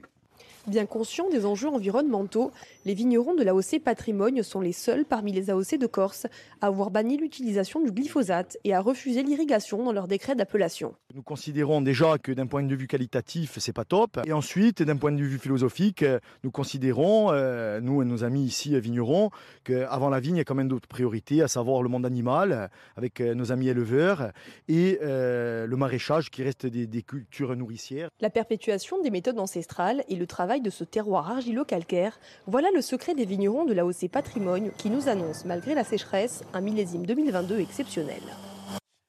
Et la sécheresse qui continue de frapper le sud de la France. Dans le Var, 88 communes sont en situation de crise sécheresse. Et cette sécheresse, Marie, eh bien, elle génère de nouvelles tensions autour de l'eau. Oui, hein, la plupart de ces communes sont obligées d'imposer des restrictions d'eau, comme ailleurs, le remplissage des piscines est limité, le rinçage du matériel nautique aussi, et ces restrictions s'appliquent aussi aux touristes. Vous allez voir, à sujet de Célia Judas et Valérie Labonne. Ouais, c'est la zone rouge. rouge, Sur la plage de l'Almanar hier, il n'est plus possible de se rincer après sa baignade. Pour les vacanciers, c'est une surprise, mais beaucoup sont compréhensifs. Moi, j'étais pas du tout au courant qu'il y avait des restrictions d'eau, donc pas de douche sur les plages. Je trouve que ça tout à fait normal, comme le lavage des voitures. Enfin voilà, toutes ces choses-là, faut faire attention. Dans un centre sportif voisin, les habitudes ont elles aussi changé. On a décidé de rincer le matériel qu'une seule fois par semaine. Donc ce bac avant, euh, qui comporte environ 500 litres, euh, on le vidait deux fois par jour. Euh, maintenant, on le vide plus qu'une seule fois, donc le matin. Cette année, la région Provence-Alpes-Côte d'Azur est l'une des destinations les plus prisées. Les campings sont pleins et doivent faire avec les restrictions d'eau. Avec les fortes chaleurs, difficile pour les vacanciers sur place de résister à l'appel de la piscine. Euh, la piscine, oui, je pense qu'elle doit être remplie, hein. elle est entretenue. Euh. après, malgré tout, le camping est grand, elle n'est pas si grande que ça. Pour les piscines ouvertes au public en période de canicule, une dérogation préfectorale est possible. Dans cette région, chaque personne consomme environ 228 litres d'eau par jour, contre 109 dans le nord de la France. Émeric, une nécessité, ces restrictions d'eau, euh, on le voit, hein, les, les, vacanciers ne sont pas forcément habitués. Est-ce qu'il va falloir s'habituer À court terme, on n'a pas le choix parce qu'il y a une tension sur l'usage de l'eau. Donc on est obligé de, priorité, de prioriser les usages, de priorités qui ont été identifiés, les usages vitaux et euh, l'agriculture, parce que si on a des tensions au niveau de l'agriculture, on va avoir des conséquences sur plusieurs années au niveau du cheptel, au niveau du bétail. Donc on va prendre beaucoup de temps à s'en remettre, donc il faut protéger euh, nos, capacités agricoles. Ensuite, L'enjeu, justement, c'est de ne pas s'y habituer, de faire en sorte qu'on n'ait pas à revivre chaque été cette situation avec de nouvelles restrictions et finalement un, processus qui n'est pas vraiment tenable. Euh, pour cela, on doit anticiper, on doit investir dans des infrastructures, dans des bassines, rationaliser l'eau et utiliser des techniques euh, plutôt de, euh, agricoles différentes pour irriguer et avoir un usage de l'eau qui soit plus diffus tout au long de l'année pour pas avoir de stress l'été euh, sur l'usage de l'eau. Merci Émeric. On va marquer une pause tout de suite. Vous restez avec nous dans un instant à la météo avec Karine Durand. Et de retour sur le plateau de la matinale, à la une de l'actualité de ce lundi 15 euh, août, l'État qui affiche sa mobilisation contre les rodéos sauvages. Les contrôles se multiplient cet été dans les cités et à la campagne, mais la lutte reste compliquée malgré une loi votée en 2018. Reportage dans la matinale au Havre avec une patrouille de police chargée de lutter contre les rodéos sauvages. À Paris, des pompiers agressés dans un foyer de jeunes résidents étrangers. Les assaillants étaient armés d'extincteurs, de paires de ciseaux ou encore de fourchettes. Les soldats du feu légèrement blessés, leur véhicule endommagé. Les auteurs ont pu prendre la fuite. Une enquête est ouverte. Et puis notre fiche rouge ce matin, nous irons à Valras-Plage dans l'Hérault pour vivre un moment exceptionnel. Une tortue marine s'est installée sur la plage pour pondre des dizaines d'œufs. L'éclosion est prévue fin août. En attendant, des bénévoles se relaient pour veiller sur cette espèce protégée. Jean-Luc Thomas sera sur place dès 7h45. Face au fléau des rodéos urbains dans toute la France, les contrôles se multiplient et nous vous proposons ce matin un reportage sur une patrouille de la police au Havre dont les tâches est de contrôler les auteurs de rodéos urbains, Marie. Oui, de la salle de vidéosurveillance où ils sont repérés à l'interpellation. Nicolas Vinclair et Adrien Spiteri vous racontent l'histoire, euh, le travail de cette brigade.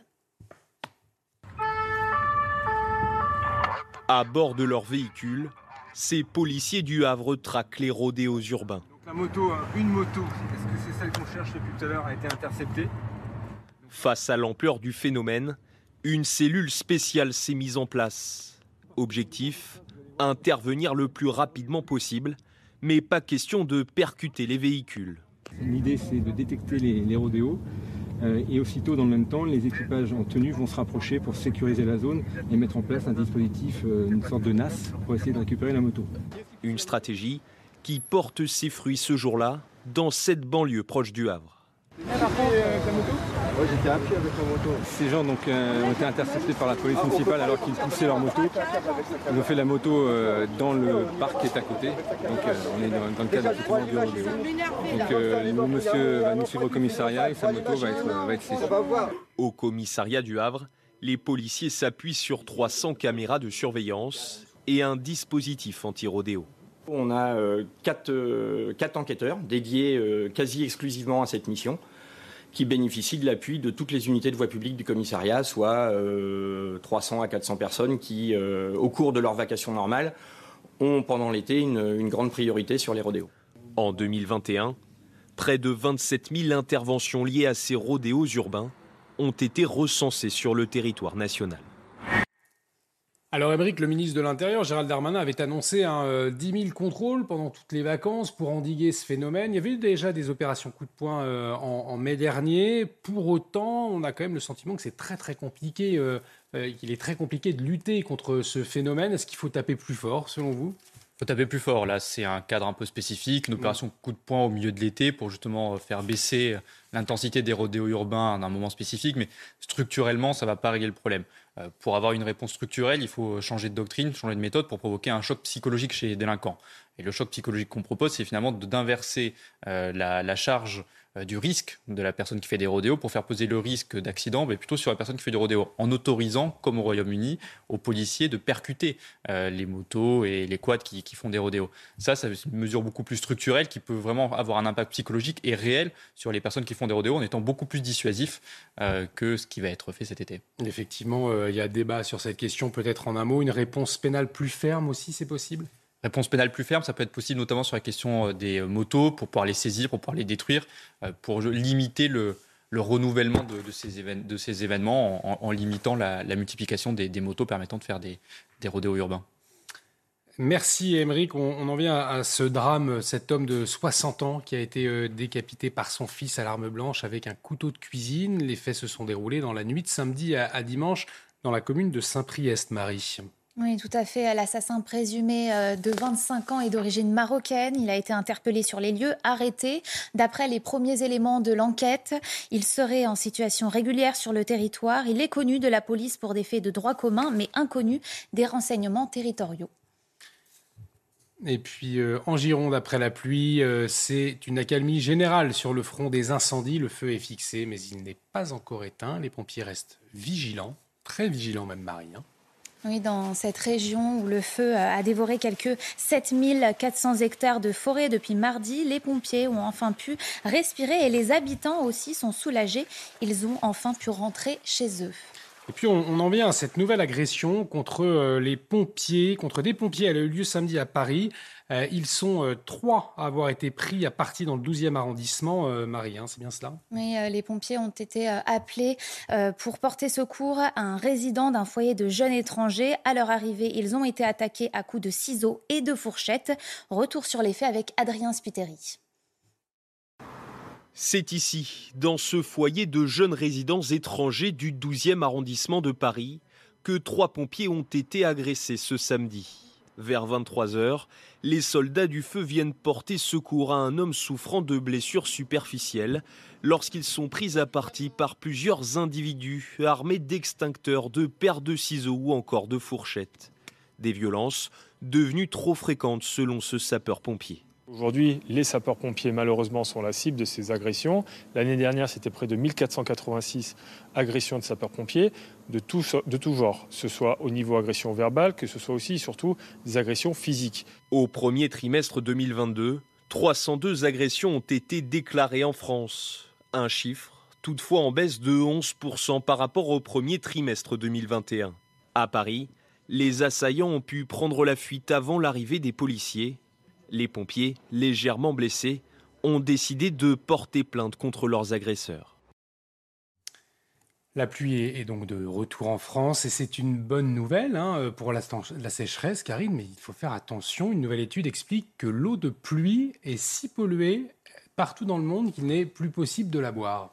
Et oui, c'est une étude qui a été publiée dans la revue euh, américaine Sciences environnementales et technologies. Elle explique que l'eau de pluie est si polluée qu'elle est impropre à la consommation et cela partout dans le monde. Alors évidemment, en France, en Europe, on ne boit pas vraiment l'eau de pluie. Hein. Il n'y a que les enfants qui s'amusent à l'attraper avec la bouche euh, lorsqu'il pleut, mais une partie de la population du monde compte quand même dessus euh, pour euh, s'abreuver. Et les scientifiques ont estimé que l'eau de pluie, absolument partout dans le monde, même dans les zones les plus reculées, est chargée de PFAS. Ce sont des particules chimiques qui proviennent des plastiques que nous utilisons. Il s'agit de particules chimiques dites éternelles. Ça veut dire qu'elles ne disparaissent en fait jamais de la Terre. Et cela provient évidemment des plastiques qui atterrissent dans les océans. L'évaporation euh, de l'eau des océans transporte ces particules dans la pluie partout, même dans les zones naturelles vraiment très isolées et même pas habitées. Alors, le niveau de pollution, euh, de pollution chimique dans l'eau de pluie dépasse en fait très largement les seuils maximum autorisés pour notre santé. Et l'ingestion de ces particules, que nous avons d'ailleurs euh, déjà dans le corps, dans le sang en particulier, eh bien, provoque tout un tas de problèmes de santé comme des cancers, des maladies cardiovasculaires, des problèmes d'immunité, des résistances aux vaccins, des problèmes de fertilité, des problèmes de développement du fœtus et encore euh, beaucoup d'autres. Et il faut préciser d'ailleurs qu'on retrouve ces mêmes particules chimiques également dans les produits de la mer que nous consommons. Merci beaucoup, euh, Karine, pour toutes ces euh, précisions. On en vient à, ces professionnels du secteur de l'hôtellerie et de la restauration qui ont du mal à recruter en cause eh bien, les horaires difficiles et les salaires pas assez élevés, en tout cas selon les serveurs, Marie. Depuis euh, la fin des restrictions sanitaires, de plus en plus de travailleurs étrangers arrivent en France. La France qui veut faire venir 2000 Tunisiens pour combler les postes vacants. Reportage de Loïc Tontat avec le récit d'Adrien Spiteri à la terrasse ou dans les cuisines de ce restaurant parisien, les travailleurs saisonniers étrangers sont nombreux. En cause, une pénurie de main-d'œuvre pointée du doigt par le gérant. Euh, aujourd'hui, il y a 3 millions de chômeurs et on parle de faire venir Tunisiens en France pour travailler alors qu'il y a 3 millions de chômeurs sur le marché du travail. Cette année, 22 000 autorisations de travail saisonnier à des étrangers hors Union européenne ont été délivrées, contre 5 600 en 2019. Depuis la fin de la pandémie, les plus jeunes se détournent du secteur. Certains étudiants comme Mavi n'ont pas d'autre choix, mais n'imaginent pas de carrière dans la restauration. C'est, je pense, le salaire, euh, les conditions. Par exemple, serveur, au-dessus de nous, il y a un directeur, enfin, il y a un manager, après directeur. Ça veut dire dans ta tête, tu dis, bah, directeur, c'est mieux. Ce professionnel dénonce un changement d'attitude chez les jeunes postulants et une augmentation des exigences. Ils nous demandent toujours plus, plus, plus, mais vont en faire moins, moins, moins toujours. Donc euh, c'est assez paradoxal. La société d'aujourd'hui fait qu'ils n'ont plus le, le concept du travail, ils pensent à gagner de l'argent, mais en faisant rien. Le secteur de l'hôtellerie-restauration s'est récemment tourné vers Tunis pour nouer un accord. Objectif organiser l'arrivée d'environ 2000 travailleurs étrangers en 2023. Émeric, une réaction à cette volonté du, gouvernement de faire venir 2000 Tunisiens pour faire face à, cette pénurie euh, d'employeurs, d'employés? Il y a- une difficulté, parce que finalement, vous avez euh, euh, beaucoup de chômeurs en France, et en même temps, vous avez des offres d'emploi qui ne trouvent pas, trouvent. Euh, parce que le secteur de la restauration, c'est un métier qui est difficile, qui est de plus en plus difficile et qui a du mal à attirer, un problème d'attractivité. Donc, normalement, quand il y a un problème d'attractivité, vous augmentez les salaires pour rendre le métier plus attractif, pour euh, faire, euh, faire matcher euh, l'offre et la Mhm. demande. La difficulté, c'est que les restaurateurs, ils ont connu le Covid, ils ont connu une période très compliquée et finalement, ils n'ont pas tant de marge de manœuvre que ça pour pouvoir augmenter les salaires. Donc, d'un point de vue du patron, il, lui, il a besoin de main-d'œuvre, mais il ne peut pas augmenter les salaires. Et donc, c'est pour ça qu'on se trouve dans une situation qui est très compliquée. Et l'une des solutions proposées, c'est de se tourner euh, vers de l'immigration. euh, en l'occurrence tunisienne, pour, euh, pour, combler, pour combler ce manque, ce manque saisonnier. Euh, ça interroge parce qu'en fait, finalement, on va avoir aussi une crise du pouvoir d'achat avec des étudiants qui vont avoir besoin de plus d'argent. Euh, je ne suis pas persuadé que ce soit la meilleure solution. On aurait pu avoir un, système peut-être différent pour réussir à mettre les bonnes personnes au bon endroit et régler, régler un problème de moyens alors qu'il y a des personnes qui cherchent un, travail. C'est assez surprenant quand on le dit comme ça. Mais, mais bon, là, on fait le choix, on fait le choix de l'immigration du travail. Bon, si ça règle la situation de manière conjoncturelle pour permettre aux, aux, aux commerçants de relancer euh, la machine et, de reproduire à nouveau, euh, tant, mieux. Euh, mais sur le long terme, c'est quand même mieux de faire, de faire avec les, personnes qui cherchent un emploi directement. Et il n'y a pas une question autour de la valeur travail à remettre au centre du débat en France? Et une question sur la valeur du, travail, parce que vous avez, vous avez eu deux phénomènes en fait avec le, Covid. Vous avez eu le quoi qu'il en coûte, où finalement il y a eu, d'un point de vue des esprits, euh, cette idée qu'il y avait de l'argent magique, euh, où finalement ben, l'État pouvait subvenir à, à toutes les contraintes, à tous les besoins. Et vous avez une, perdition de l'idée que finalement il faut travailler pour gagner de l'argent, que l'argent, il n'y a pas d'argent magique, que finalement tout ce qu'on achète, il faut le financer. C'est aussi valable d'un point de vue des finances publiques en, général. Et il y a quand même cette idée qu'on va pouvoir tout financer par de la dette et que l'argent va tomber tout seul. Euh, je pense qu'il faut le combattre et je pense que de ce point de vue-là, le, Covid, d'un point de vue psychologique, a eu des conséquences encore aujourd'hui sur, sur notre façon d'aborder le travail et, euh, et la relation à l'argent qui a été quand même beaucoup, beaucoup, euh, beaucoup modifiée par, par, ces- par cette période. Merci beaucoup, euh, Émeric. On va marquer une pause. Restez euh, avec nous euh, sur CNews, puisque dans un instant, on va aller dans l'Hérault, euh, sur la plage de Valras-Plage. Figurez-vous qu'une tortue s'y est installée en juillet pour pondre des dizaines d'œufs. On retrouve Jean-Luc euh, Thomas dans un instant. Restez avec nous. De retour sur le plateau de la matinale. Bienvenue si vous nous rejoignez. Tout de suite, le rappel des titres avec vous, Marie.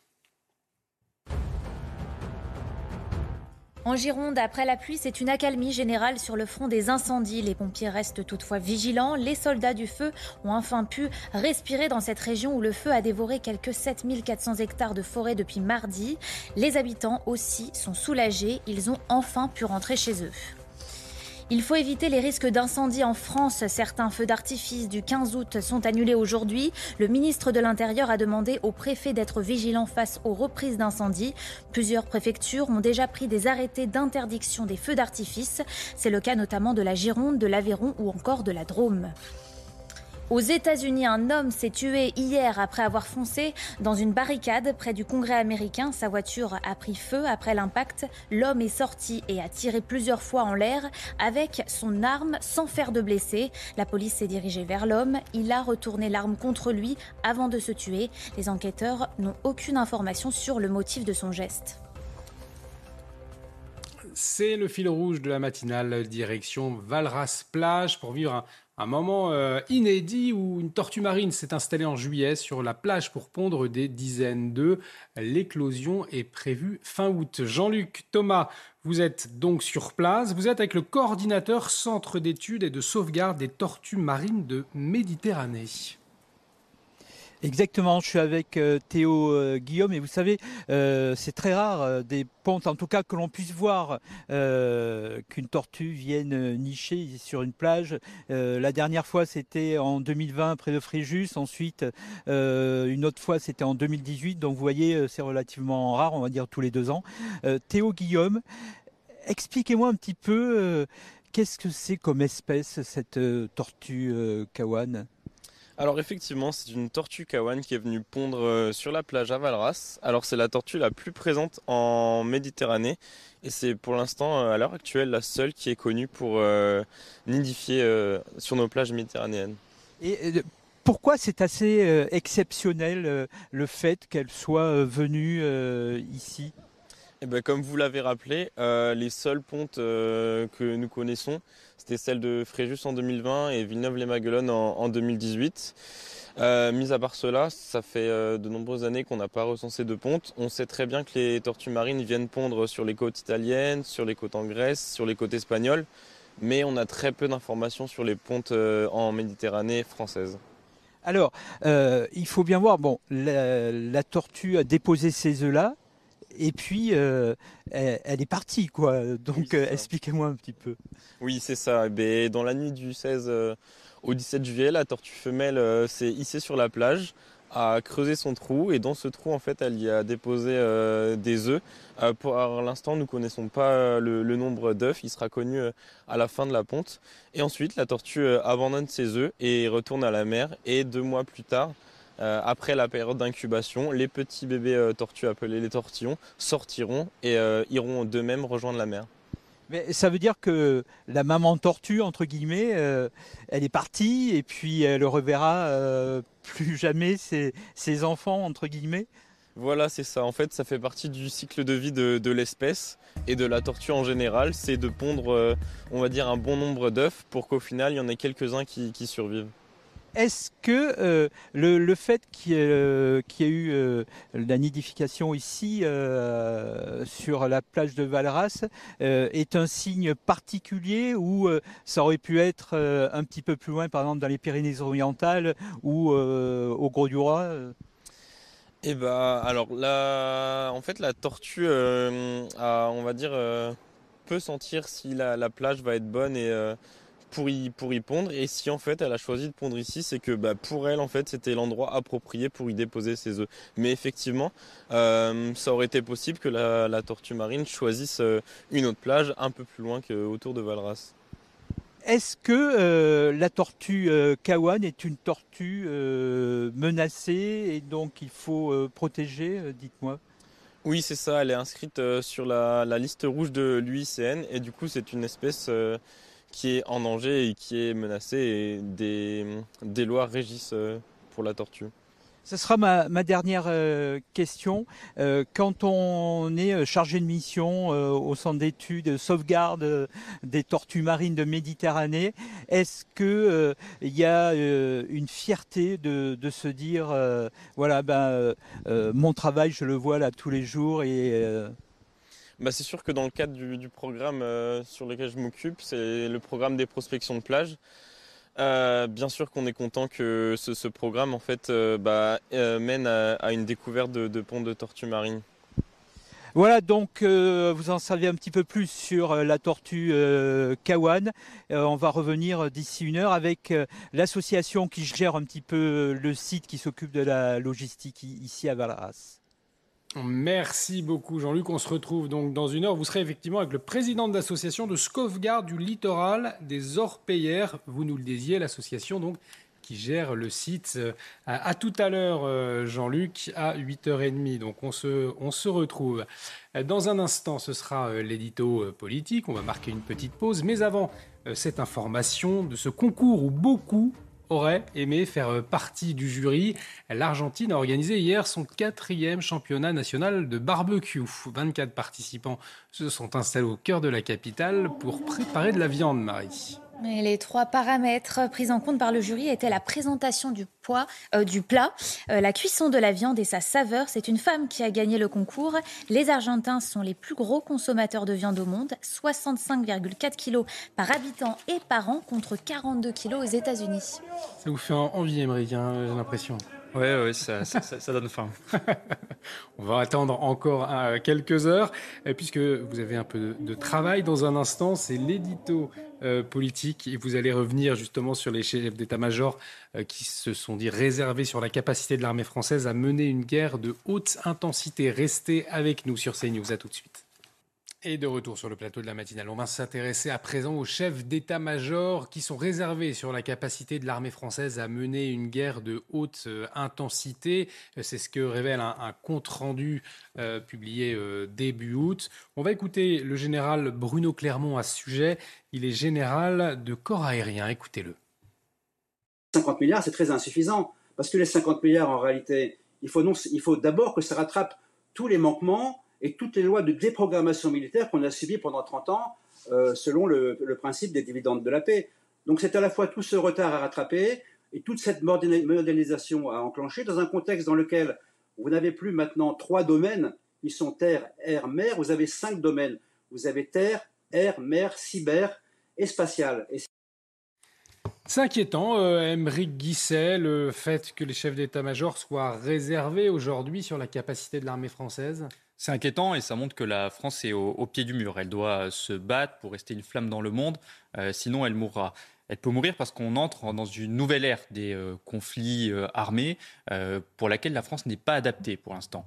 L'armée française est performante pour faire face à des conflits conventionnels, donc entre, entre États, mais aujourd'hui elle doit faire face à des conflits différents, donc des conflits asymétriques dans le cas de groupuscules terrorisme, aussi des conflits à haute intensité, ce qui est l'objet de, ce rapport.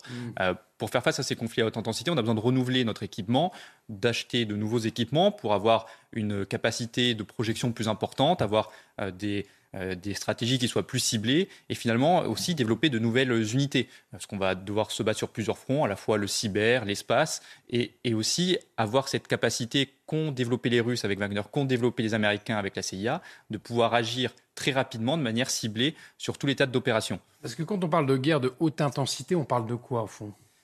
On parle d'une guerre à haute intensité, ce qu'on peut appeler aussi des guerres hybrides, c'est-à-dire des euh, conflits qui sont protéiformes, qui sont sur plusieurs lignes de conflit, sur de différentes manières, qui peuvent être sur le sol, en aérien, dans l'espace, mmh. euh, aussi sur le cyber, le cyberespace, et qui nécessitent d'avoir une capacité de projection très forte, très intense, très rapide, pour aller taper fort au bon endroit au bon moment. Et donc finalement, ça nécessite euh, non pas d'avoir des énormes pactages et d'avoir une ligne de front, euh, une ligne euh, très forte, mais vraiment d'être capable de se projeter rapidement au bon endroit.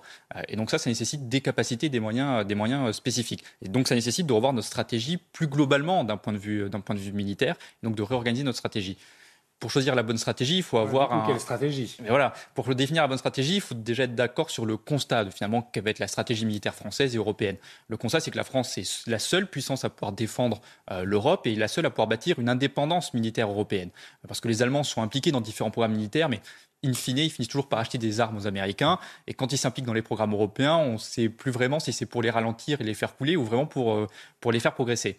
Et dans le même temps, les Américains sont sur euh, plutôt un retrait euh, de la, défense européenne. Ils se réimpliquent de manière conjoncturelle avec le conflit en Ukraine, mais depuis le pivot américain, il y a plutôt une volonté euh, de se déporter plutôt vers l'Indo-Pacifique et de se concentrer sur le conflit avec la Chine et d'abandonner le Moyen-Orient, l'Europe et l'Afrique.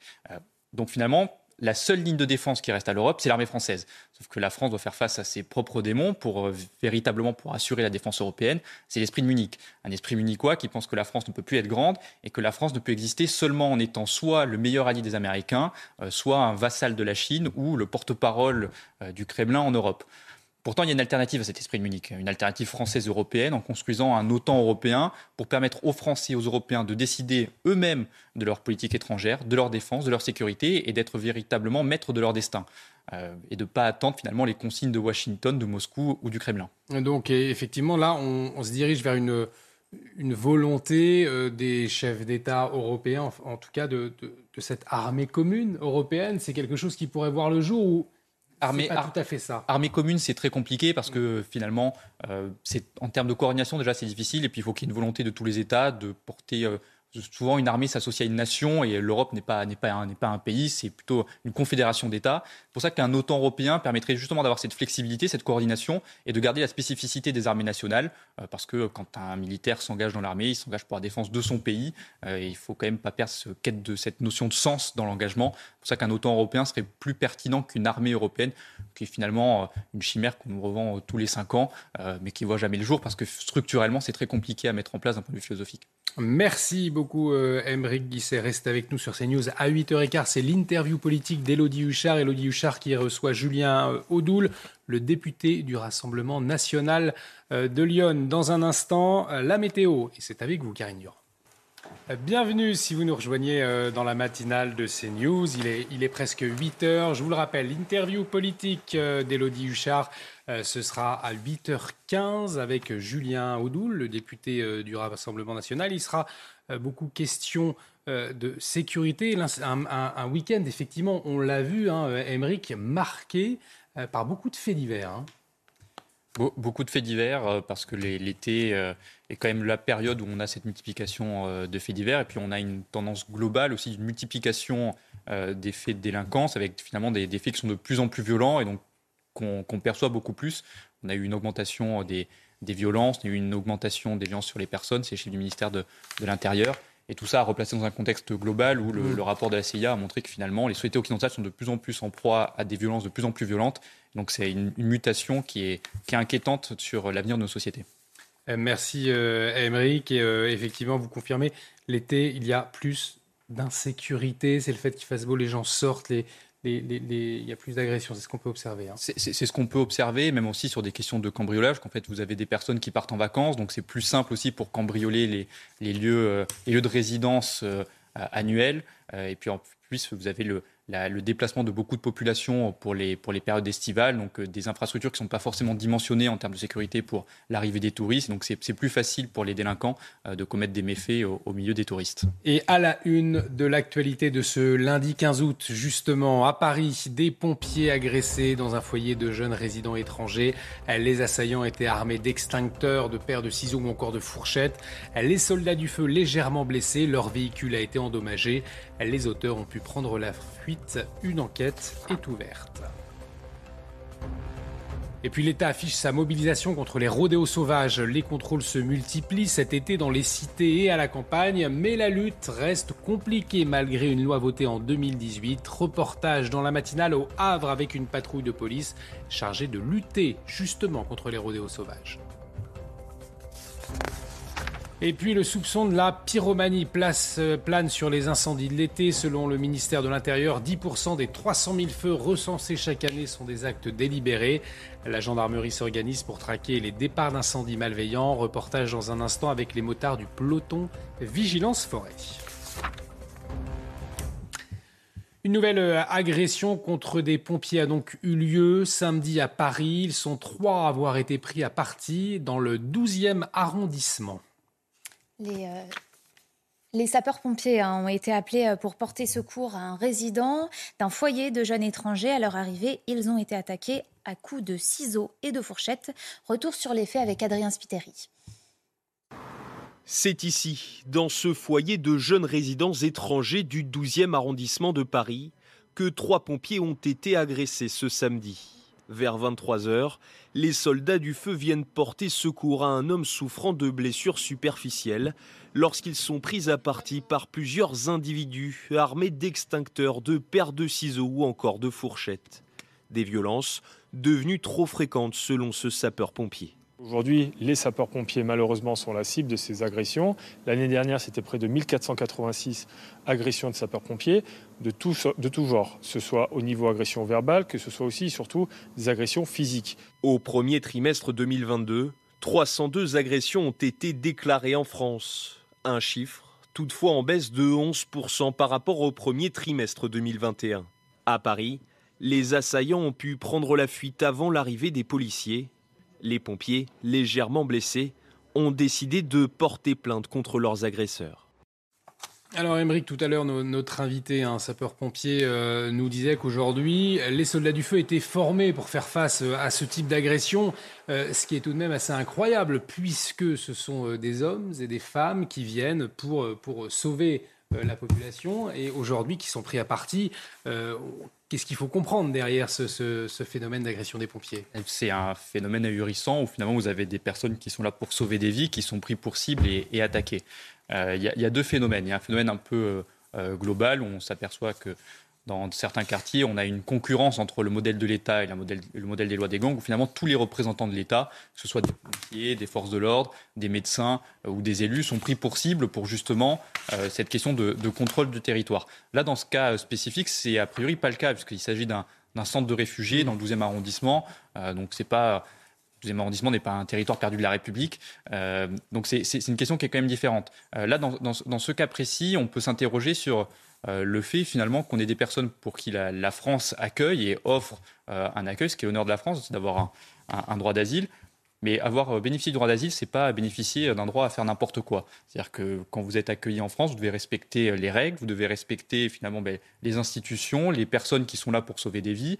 Et on peut s'interroger finalement sur les sanctions ensuite qu'on va devoir mener, parce mmh. que c'est pas acceptable d'accueillir des personnes et qu'en retour, on ait des des représentants de l'État qui soient pris pour cible. Je pense que dans, ce, dans, dans, ces cas, dans ces cas d'agression des pompiers par des, personnes à qui on offre l'asile, euh, la question du retour euh, dans euh, le pays d'origine doit se poser très sérieusement. Autre phénomène qui est compliqué d'endiguer, celui des rodéos urbains. Alors dans toute la France, hein, les contrôles se multiplient ces derniers jours. Nous vous proposons ce matin un reportage sur une patrouille de la police au Havre dont la tâche est de contrôler les auteurs de rodéos urbains, Marie de la salle de vidéosurveillance où ils sont repérés à l'interpellation. Nicolas Vincleur et Adrien Spiteri vous racontent le travail de cette brigade. À bord de leur véhicule, ces policiers du Havre traquent les rodéos urbains. La moto, hein, une moto, est-ce que c'est celle qu'on cherche depuis tout à l'heure, a été interceptée Face à l'ampleur du phénomène, une cellule spéciale s'est mise en place. Objectif intervenir le plus rapidement possible, mais pas question de percuter les véhicules. L'idée, c'est de détecter les, rodéos. Euh, et aussitôt, dans le même temps, les équipages en tenue vont se rapprocher pour sécuriser la zone et mettre en place un dispositif, euh, une sorte de NAS, pour essayer de récupérer la moto. Une stratégie qui porte ses fruits ce jour-là dans cette banlieue proche du Havre. J'étais à pied avec la moto. Ces gens donc, euh, ont été interceptés par la police municipale alors qu'ils poussaient leur moto. Ils ont fait la moto euh, dans le parc qui est à côté. Donc euh, on est dans, le cadre du rodéo. Donc le monsieur va nous suivre au commissariat et sa moto va être, va être saisie. Au commissariat du Havre, les policiers s'appuient sur 300 caméras de surveillance et un dispositif anti-rodéo. On a euh, euh, quatre, enquêteurs dédiés euh, quasi exclusivement à cette mission qui bénéficient de l'appui de toutes les unités de voie publique du commissariat, soit 300 à 400 personnes qui, au cours de leur vacation normale, ont pendant l'été une, une, grande priorité sur les rodéos. En 2021, près de 27 000 interventions liées à ces rodéos urbains ont été recensées sur le territoire national. Émeric, alors on le voit des contrôles et, pour autant, euh, ça semble insoluble hein, cette affaire de rodéo urbain. Est-ce qu'il faut être plus dur? Il faut être plus dur parce que là, on fait des plans un peu d'urgence pour l'été, pour avoir une action forte mais de manière conjoncturelle. Ce qu'il faut, c'est des solutions structurelles face à ce fléau. Une solution structurelle, c'est la question euh, de permettre aux policiers de tamponner et d'aller au contact des personnes qui font des rodéos pour véritablement provoquer un changement psychologique, un choc psychologique sur les délinquants. Euh, la question, on l'a vécu le week-end dernier, c'est savoir est-ce qu'on fait peser le risque sur les riverains ou euh, sur les auteurs de, de rodéos on pense que le risque doit être porté par les auteurs de rodéo. Et en fait, finalement, c'est remettre en cause le choix rationnel qui est fait par les délinquants euh, de se dire, ben, finalement, est-ce que c'est rentable ou pas de faire un délit de fuite, d'utiliser, euh, de faire des rodéos urbains pour pouvoir briller dans leur écosystème? Si on leur explique que finalement ils vont être percutés par la police, mm. je pense qu'ils se poseront la question à deux fois. Donc il y a cette question-là. Et ensuite, il y a la question du cadre. comment on fait pour mettre en place cette question de, des policiers pour, pour qu'ils puissent aller percuter? Il y a une question de formation qui est majeure parce qu'on ne va pas percuter les gens n'importe comment. Il y a une question de la responsabilité euh, judiciaire, comment on fait pour protéger les policiers et les gendarmes euh, pour pas qu'ils soient victimes ensuite de jugements parce qu'ils auraient euh, percuté et que la personne serait blessée. Donc il faut un cadre spécifique pour protéger les, policiers et les gendarmes. Et ensuite, il y a une question de réponse pénale où il faut que la réponse soit effective en utilisant notamment les, vidéosurveillances pour à la fois saisir les véhicules et avoir une effectivité des peines qui soit réelle sur les, les personnes qui commettent des rodéos. Effectivement, le débat est ouvert en tout cas sur le la façon d'interpeller euh, ces auteurs de rodéo. Euh, dans l'actualité euh, également, ce, drame terrible, un homme de 60 ans a été décapité par son fils à l'arme blanche avec un couteau de cuisine. Les faits se sont déroulés dans la nuit de samedi à dimanche dans l'agglomération lyonnaise-Marie. L'assassin présumé de 25 ans est d'origine marocaine. Il a été interpellé, arrêté sur les lieux. D'après les premiers éléments de l'enquête, l'homme était en situation régulière sur le territoire. Il est connu de la police pour des faits de droit commun, mais inconnu des renseignements territoriaux. L'actualité euh, liée aux incendies à présent, 9 départs de feu sur 10 sont d'origine humaine. Nous allons euh, partir ce matin à la rencontre de ceux qui traquent les pyromanes justement, les motards du peloton de gendarmerie Vigilance Forêt qui ratissent jour et nuit les, les massifs forestiers de Gironde. Ils sont euh, épaulés d'un hélicoptère qui leur signale d'éventuelles fumées. Leur mission a pour but de soulager les pompiers déjà très sollicités. Ils profitent également euh, de cette occasion pour faire de la prévention auprès des promeneurs croisés sur leur route. Un sujet de Thibault Marcheteau. Alors une mobilette bleue avec un individu ayant un pantalon avec un liseré jaune. En voiture, à moto et même en hélicoptère, ces gendarmes n'ont qu'une seule obsession, traquer le moindre individu suspect qui pourrait volontairement déclencher un incendie. Ce tout nouveau peloton de vigilance forêt a été dépêché sur demande de la préfecture de Gironde face aux nombreux départs de feu suspects dans le département. On a une recrudescence de phénomènes sérieux d'incendies depuis 15 jours, où on dénombre environ 20 incendies donc suspects sur une zone très très restreinte sur, euh, sous l'axe sud et des épicentres au nord et au sud. Des incendies qui restent minimes, qui vont de 100 mètres carrés jusqu'à 30 hectares au plus au plus qu'on a eu. Alors que l'accès au massif forestier est interdit à cause du grand risque d'incendie, ces cyclistes bravent cette interdiction et sont rappelés à l'ordre par la patrouille. Si on est amené à vous revoir malheureusement euh, sur une des pistes, euh, on sera obligé de verbaliser. La prévention, c'est aussi l'une des missions confiées à ce peloton de vigilance forêt. C'est des missions de prévention dans un premier temps, de surveillance, de prévention, et puis euh, ensuite de dissuasion. D'après l'Office national des forêts, 9 incendies sur 10 sont d'origine humaine et 30% d'entre eux sont intentionnels. Et pour faire le point sur la situation euh, en Gironde liée aux incendies, on va tout de suite retrouver Inès Alicane et, Olivier Gangloff en direct de Bénin-Bélier. Inès, bonjour. Alors, c'est le soulagement hein, ce matin pour 8000 euh, habitants qui ont pu retrouver leur commune. Hein. Tout à fait. Euh, ce matin, donc vous l'avez dit, hein, c'est ce soulagement pour les habitants, mais aussi pour les commerçants. Alors parmi eux, à Belin, Bélier, eh bien on a rencontré Pascal qui est euh, commerçant et qui a retrouvé euh, son euh, bar tabac après plusieurs jours d'arrêt forcé. Bonjour Pascal. Eh bien, Pascal est, est, occupé avec un client. On voit que vous êtes très occupé ce matin. C'est le 15 août. Vous rouvrez vos portes. On, peut dire que vous êtes content ce matin. Très heureux de retrouver nos, clients, nos habitués. On avait quelques pompiers qui sont venus nous voir et puis nos habitués qui reprennent goût un petit peu à la vie après ces quelques jours un peu difficiles, faut dire. On, a quand même nos clients qui continuent à être inquiets, retrouver leurs biens perso euh, et immobiliers euh, notamment. Autrement, euh, les vies ont été sauvées et les biens, quelques maisons ont brûlé, mais autrement, nos clients sont relativement soulagés quand même. C'est ça, on a vu plusieurs pompiers, vos clients habituels ce matin. Absolument. Ce matin, il y a eu quelques pompiers qui nous ont fait part du feu, de l'intensité du feu et de la difficulté à le maîtriser, visiblement ce matin, on est un petit peu content parce que la pluie a l'air d'être un petit peu revenue. Ça va les aider et retrouver un petit peu le sourire, quoi, on espère. Et monsieur a retrouvé le sourire parce qu'il a gagné 2,20 euros. Merci beaucoup. Alors Pascal finit donc sa mise en place ce matin. Euh, la mise en place aussi euh, de ces journaux, on l'a vu tout à l'heure et il a retrouvé donc ses clients euh, habituels avec des bonnes nouvelles aussi ce matin. L'autre bonne nouvelle, c'est qu'il pleut et ça permet de rafraîchir un peu l'atmosphère. Merci beaucoup pour euh, ces précisions, euh, Inès. Inès Alicane, en direct de Bénin, Bélier, en Gironde, donc, avec euh, Olivier Gangloff derrière la caméra. Restez avec nous sur CNews. On va marquer une pause dans un instant. C'est l'interview politique. Elodie Huchard reçoit Julien Eudoul, député du Rassemblement national de Lyon. Et il sera bien évidemment question de l'insécurité qui a marqué l'actualité ce week-end. Restez avec nous sur CNews. De retour sur le plateau de la matinale, bienvenue si vous nous rejoignez. Dans un instant, c'est l'interview politique d'Élodie Huchard, mais tout de suite, le rappel des titres avec vous, Marie.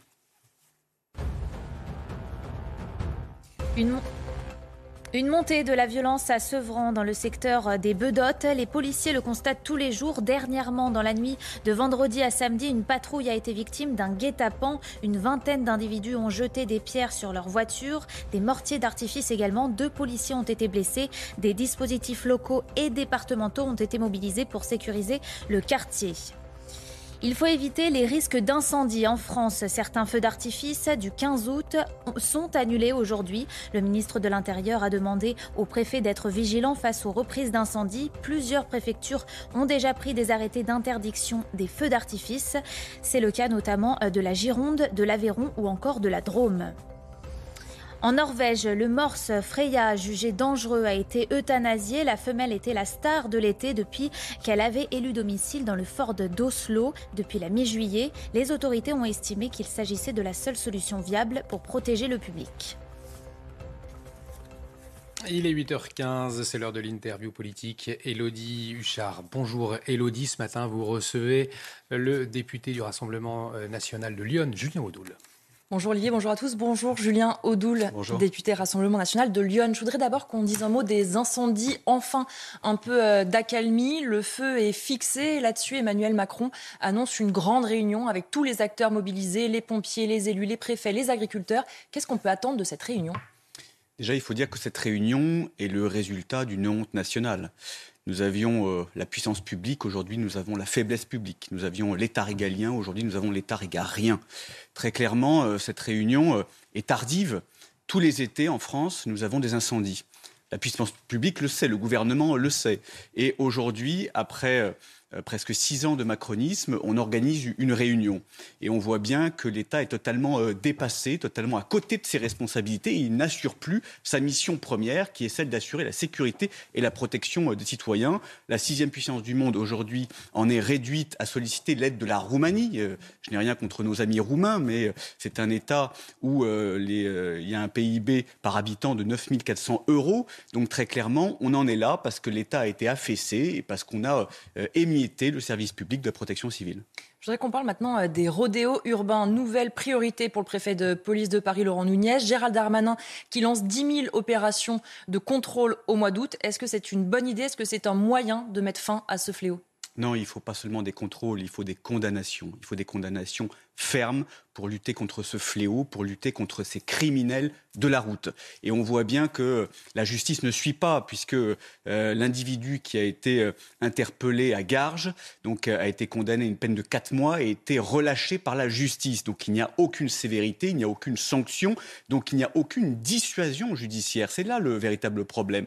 Pourquoi il y a une récidive? Pourquoi il y a une impunité? Parce que la justice ne frappe pas fort, parce que la justice ne frappe pas dur.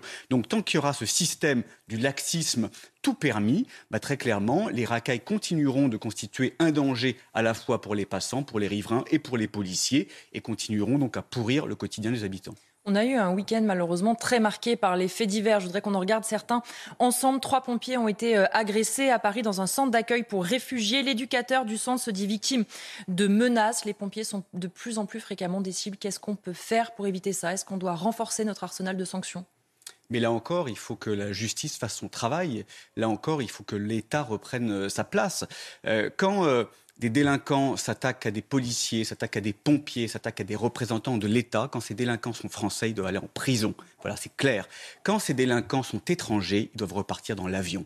Or, aujourd'hui, on voit qu'il y a, je dirais, un laxisme, il y a une volonté euh, de l'État de ne rien faire, de mettre la poussière sous le tapis, euh, de euh, temporiser, d'essayer de trouver des circonstances atténuantes. Il faut véritablement que l'État soit respecté, que la République française soit respectée et donc protège les serviteurs de la République que sont les pompiers et les policiers. Justement, sur les policiers, un nouveau euh, guet-apens euh, à Sevran ce week-end. Les guet-apens sont de plus en plus nombreux, les attaques contre les forces de l'ordre aussi.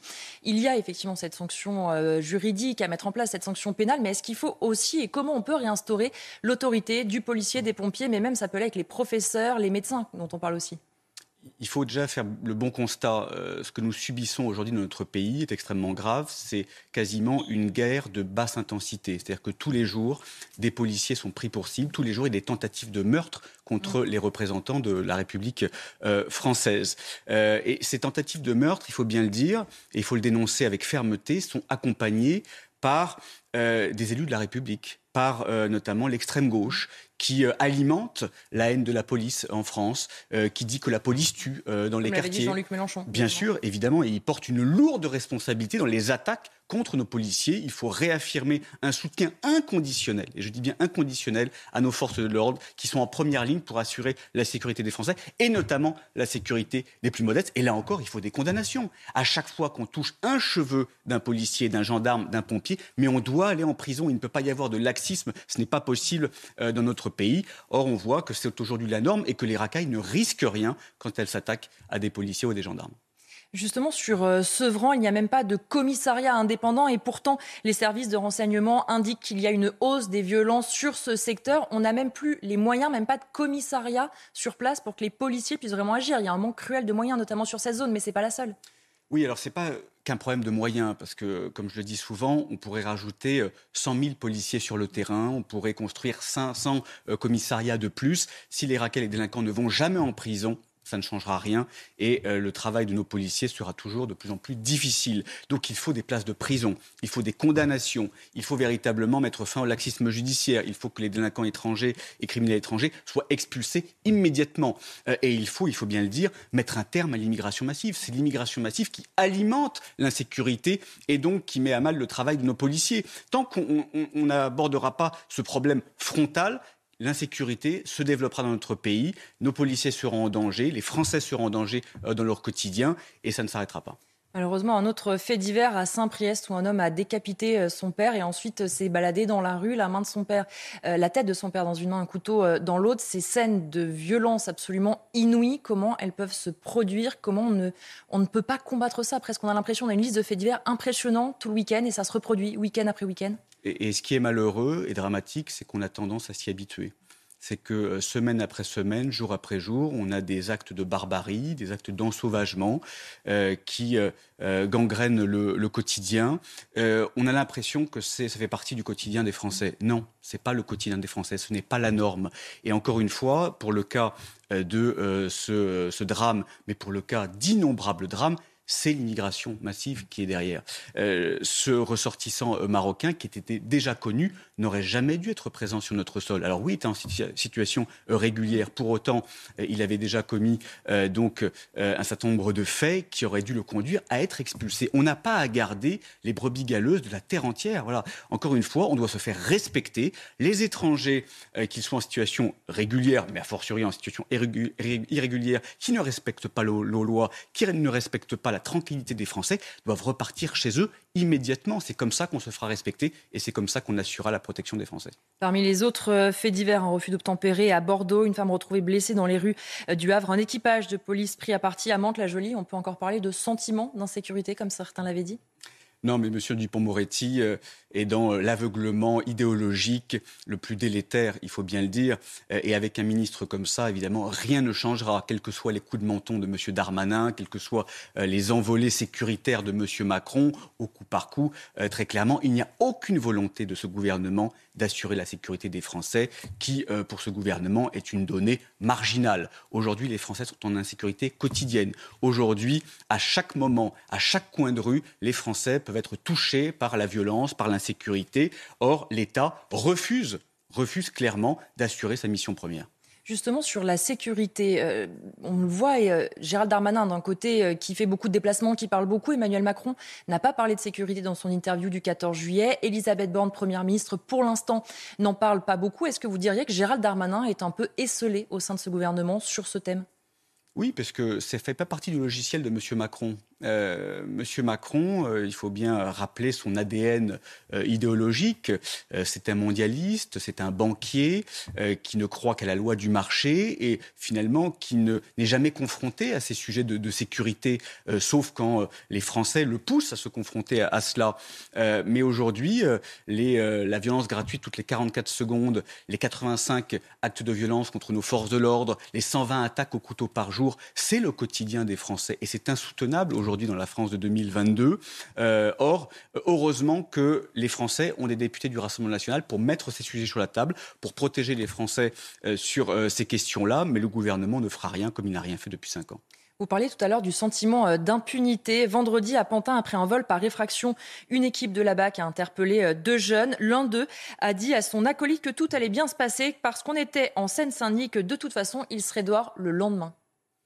Oui, c'est le résultat du renoncement de l'État. C'est-à-dire qu'on a institué des euh, quartiers de reconquête républicaine, mais en fait ces quartiers sont des quartiers ou des territoires de non-France, où la France a déserté.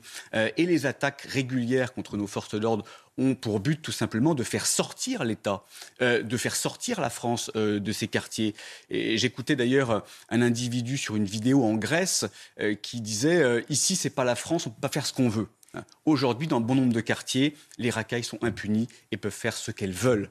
Donc il faut que l'État ait une politique de fermeté, une politique de dissuasion, une politique d'autorité et aussi une politique de lutte contre l'immigration, parce qu'en Seine-Saint-Denis comme ailleurs, l'insécurité est liée à l'immigration.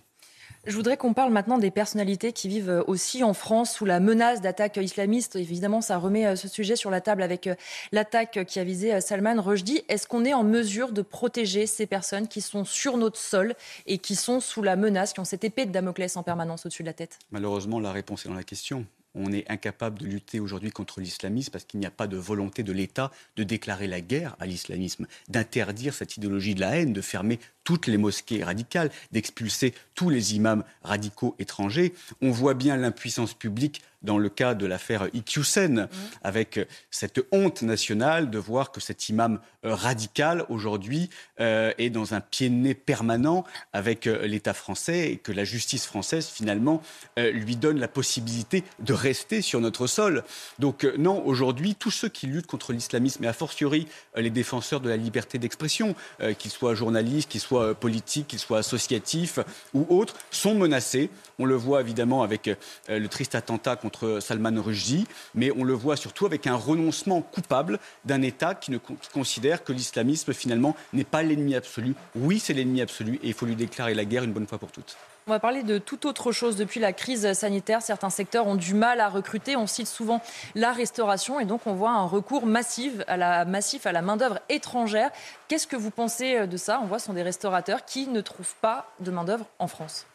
Oui, alors c'est toujours la, vieille rengaine ultralibérale de dire les Français ne veulent pas travailler, il y a des emplois qui ne sont pas pourvus, donc il faut faire appel à de plus en plus d'immigration, à de plus en plus euh, de migrants. Euh, la réalité, c'est que les Français veulent travailler avec des salaires décents déjà d'une. Donc il faut augmenter euh, les salaires. Il faut moins de charges pour les entreprises également. Le fait de faire recours à cette immigration, d'avoir recours à cette immigration, finalement, c'est la double peine. C'est la double peine pour les Français puisque ça tire les salaires à la baisse. C'est la double peine aussi pour les pays de départ qui sont principalement euh, d'Afrique subsaharienne puisque ça les vide de leur main-d'œuvre et de leur jeunesse notamment. Moi, je n'accepte pas qu'il y ait plus, par exemple, de médecins béninois en Ile-de-France qu'au Bénin. Je considère que c'est mauvais à la fois pour notre pays et mauvais pour euh, le euh, Bénin. Donc il faut revoir le modèle économique également euh, et pour faire en sorte que les jeunes Français puissent avoir un travail, une formation. Et ça passe par la priorité nationale, priorité à l'emploi, mais également au logement, et très clairement de lutter aussi contre les filières clandestines qui alimentent une économie, il faut bien le dire. Concernant euh, le droit de vote qu'on pourrait euh, accorder aux étrangers hors Union européenne, c'est une proposition de Sacha Houlier et François Repsamen euh, ce week-end dans les colonnes du JDD. Le maire de Dijon a abondé en ce sens, expliquant qu'il pouvait y avoir différents avantages, notamment le fait qu'il était temps peut-être de décorréler citoyenneté et nationalité. Qu'est-ce que vous en pensez? Oui, le seul avantage pour cette euh, caste socialiste préhistorique et pour ces élus, il faut bien le dire, faisandés comme M. Repsamen, c'est de conserver le pouvoir avec le communautarisme. Voilà, c'est de remplacer l'électorat français par un électorat euh, étranger. Il faut le rappeler avec force, la citoyenneté est indissociable de la nationalité. Il ne faut pas déposséder les Français de leur dernier pouvoir, qui est le pouvoir de décider, de contrôler, de pouvoir orienter la direction euh, de leur pays. Donc nous, nous y sommes farouchement opposés. Les Français aussi, ils sont farouchement opposés. Ils sont farouchement opposés à plus d'immigration. Ils sont farouchement opposés au vote euh, des étrangers.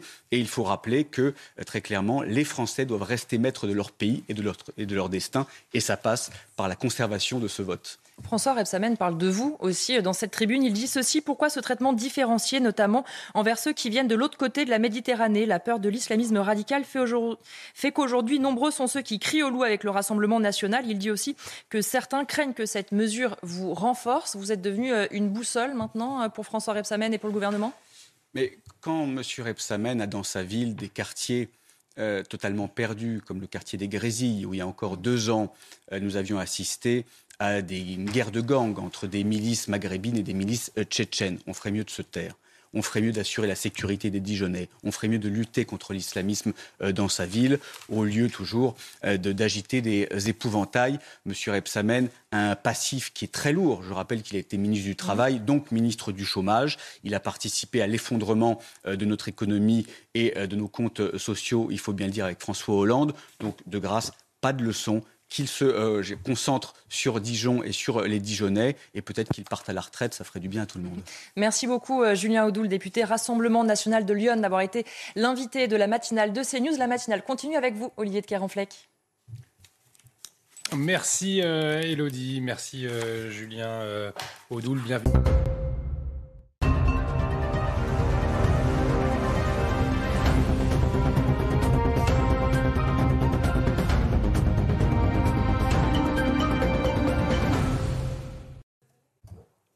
Et de retour sur le plateau de la matinale, bienvenue si vous nous rejoignez à la une de l'actualité euh, de ce lundi 15 août. L'État qui affiche sa mobilisation contre les rodéos sauvages.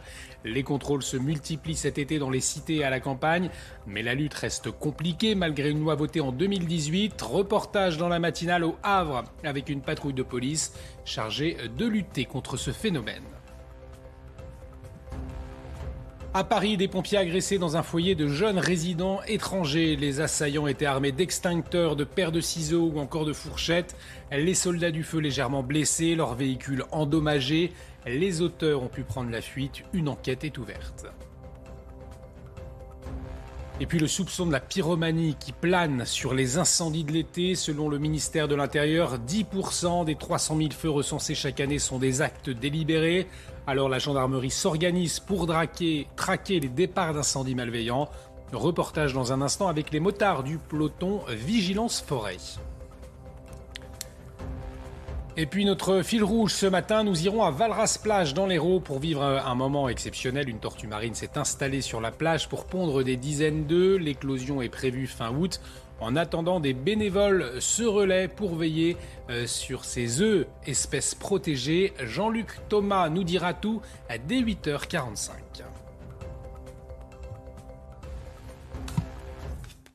Et face au fléau des rodéos urbains, donc dans toute la France, les contrôles se multiplient. Nous vous proposons ce matin un reportage sur une patrouille de la police au Havre dont la tâche est de contrôler les auteurs de rodéos urbains, Marie de la salle de la vidéosurveillance où ils sont repérés à, l'interpellation.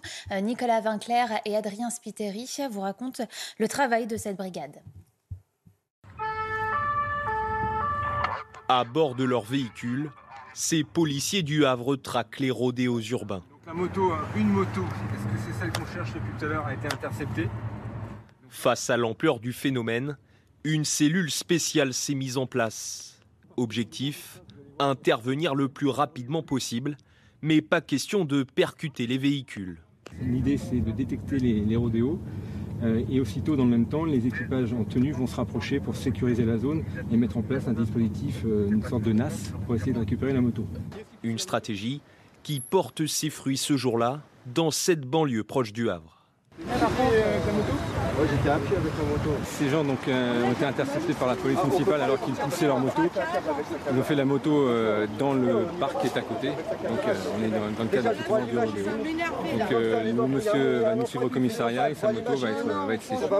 Au commissariat du Havre, les policiers s'appuient sur 300 caméras de surveillance et un dispositif anti-rodéo.